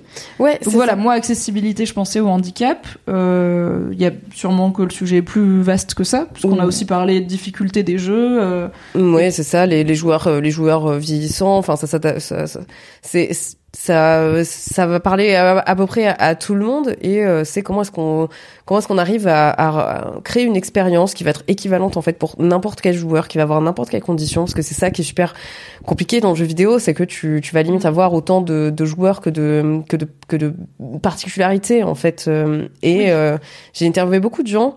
Euh, voilà, c'est un projet que je- donc conjoint que j'avais mené de d'une interview euh, dans les colonnes de Gamecult en 2020 et euh, de cette vidéo qui avait été euh, bah, financée par un Patreon. Quoi Patreon c'est bien, n'hésitez pas n'hésitez pas à aller sur le Patreon de Mimi par exemple. Oui, merci. Mais Pour avoir d'excellents contenus. euh, actif? Je viens de le remettre en activité parce que vu Je que vous j'avais mets le lien. ça. Allez Patreonosser. Je sais que vous êtes des bons Patreon et Patreos. Euh, J'aime bien moi dire mes mécènes. Tu vois, c'est mes mécènes. Ah mais moi c'est mes patrons Euh, ou mes allez, boss. pat- voilà, allez être patron de mairie. N'hésitez pas. Euh, mais du coup, voilà. Euh, là, je en ce moment, je suis en train de, de travailler. Alors, j'ai eu une grosse semaine de, et demie là, de, de bronchite. Donc euh, c'est pas ce que j'ai le, le plus pu avancer, mais ma prochaine vidéo, ça va être sur transmettre le jeu vidéo. je vais interviewer des, des, parents, j'ai interviewé des gens qui dont c'est le métier et tout. Ouais. Trop cool. Trop cool. J'ai voilà. j'ai un neveu de 3 ans euh, pour l'instant, il est pas encore, euh, il est un peu petit pour les jeux et ses parents sont assez vigilants sur le temps d'écran. Ouais. Mais euh, ils savent aussi que moi j'aime bien les jeux vidéo et tout. Et tu vois, ma sœur, donc sa mère, elle est très, non mais j'ai hâte que tu le mettes à la Switch. Et, elle me dit, mais après il va trop t'aimer parce qu'à chaque fois qu'il te verra, tu lui donneras la Switch. Et moi je serai là, tu veux pas jouer à la Switch J'étais là, oui, je vais être la tata cool qui lui fait jouer aux jeux vidéo. C'est ce J'ai trop hâte de voir comment il aborde le truc, tu vois. Genre à un moment, il m'a regardé, il y a, mais quand il avait vraiment deux ans à Noël, il m'a regardé jouer à Animal Crossing. Et il était un peu, en fait, il s'en est assez vite, euh, il s'en fichait, tu vois. Ouais. Je pensais que comme en plus c'est un peu enfantin et tout, ça allait le captiver, mais non. Mais clairement, j'ai hâte de lui faire choisir son premier Pokémon. Mais je comprends trop. Écoute, euh, ouais, c'est super intéressant, sachant que dans les cours d'école, euh, ben voilà, euh, les jeux dont on parle en ce moment, ça va être du Fortnite, ça va être du Minecraft, etc. Comment est-ce que tu arrives à mettre le pied à l'étrier à quelqu'un, tu sais, et arriver à conjuguer en fait cet aspect social qu'il y a dans la cour de récré avec des titres dont, bah justement, ses camarades vont peut-être pas forcément parler, mais toi, tu as envie de lui faire découvrir parce que ça fait partie de l'histoire du jeu vidéo, etc. Et donc, ouais, c'est super intéressant. Grave. Voilà. Donc ça, ça va être dispo sur ton Patreon. Oui, sur, sur YouTube, en livre, en accès libre, voilà. Euh... Mais si vous vous abonnez au Patreon de Mary, vous lui permettez de créer ses contenus. Coucou Lendel, j'espère que tu vas bien. Coucou Lendel. Oh hi. Voilà, donc euh, retrouvez le contenu de Mary principalement sur Twitch, mais aussi sur euh, plein d'autres réseaux que vous retrouverez sur sa chaîne Twitch, sur son blog, le blog de Mary.com, sur son Patreon, alias Mary, euh, et non pas aka Mary pour le coup, mais vous avez tous les liens dans le chat. Et est-ce qu'on se voit mardi prochain? On peut le dire? Euh, Si j'ai des transports, euh, c'est possible. sinon... Euh, variable selon vous-même, vous savez les transports et la grève, mais normalement, Mary, tu seras de retour la semaine prochaine j'adorerais. pour débriefer le final de The Last of Us et donc toute la saison. Et tu ne seras pas seule, puisque je vous tease depuis un moment. Ah, peut-être que je vais faire un épisode un peu all-star pour la fin de la saison, donc j'aurai plus, si tout se passe bien et que la grève nous le permet, euh, plus d'une invitée avec moi, puisque je vais faire revenir euh, voilà plusieurs personnes qui ont participé à tout ce débrief de la saison 1 pour euh, dire au revoir et à bientôt, puisque c'est bon, la saison 2 est confirmée et apparemment ils vont tourner assez vite pour dire au revoir et à bientôt à The Last of Us. Donc mardi prochain, Mary is back. Merci beaucoup, Mary, d'avoir été là. Merci, merci, le chat, vous êtes les best. Je vous fais des bisous, je vous envoie chez Piquet de Stream. Et bonne semaine, on se dit à jeudi. Bye bye. Prenez soin de vous, salut. Planning for your next trip? Elevate your travel style with Quince. Quince has all the jet setting essentials you'll want for your next getaway, like European linen, premium luggage options, buttery soft Italian leather bags, and so much more. And is all priced at 50 to 80% less than similar brands. Plus, Quince only works with factories that use safe and ethical manufacturing practices. Pack your bags with high-quality essentials you'll be wearing for vacations to come with Quince. Go to quince.com/pack for free shipping and 365-day returns. Merci d'avoir écouté cet épisode. Pour soutenir le podcast, pensez à lui mettre 5 étoiles et un gentil commentaire sur votre appli préférée. Vous pouvez retrouver le reste de mes contenus audio sur le flux Mimi Hegel, mais en podcast, m'écouter avec la créatrice de contenu Marie Kigaille chaque mardi dans le podcast BFF et me retrouver tous les dimanches en compagnie de Fabrice Florent dans notre podcast cinéma Le Film Club. Pour les récaps rigolos de séries, ça se passe sur Patreon. Tous les liens sont dans la description. Je vous souhaite une très belle journée et un grand merci à Valentin Nortier pour le générique.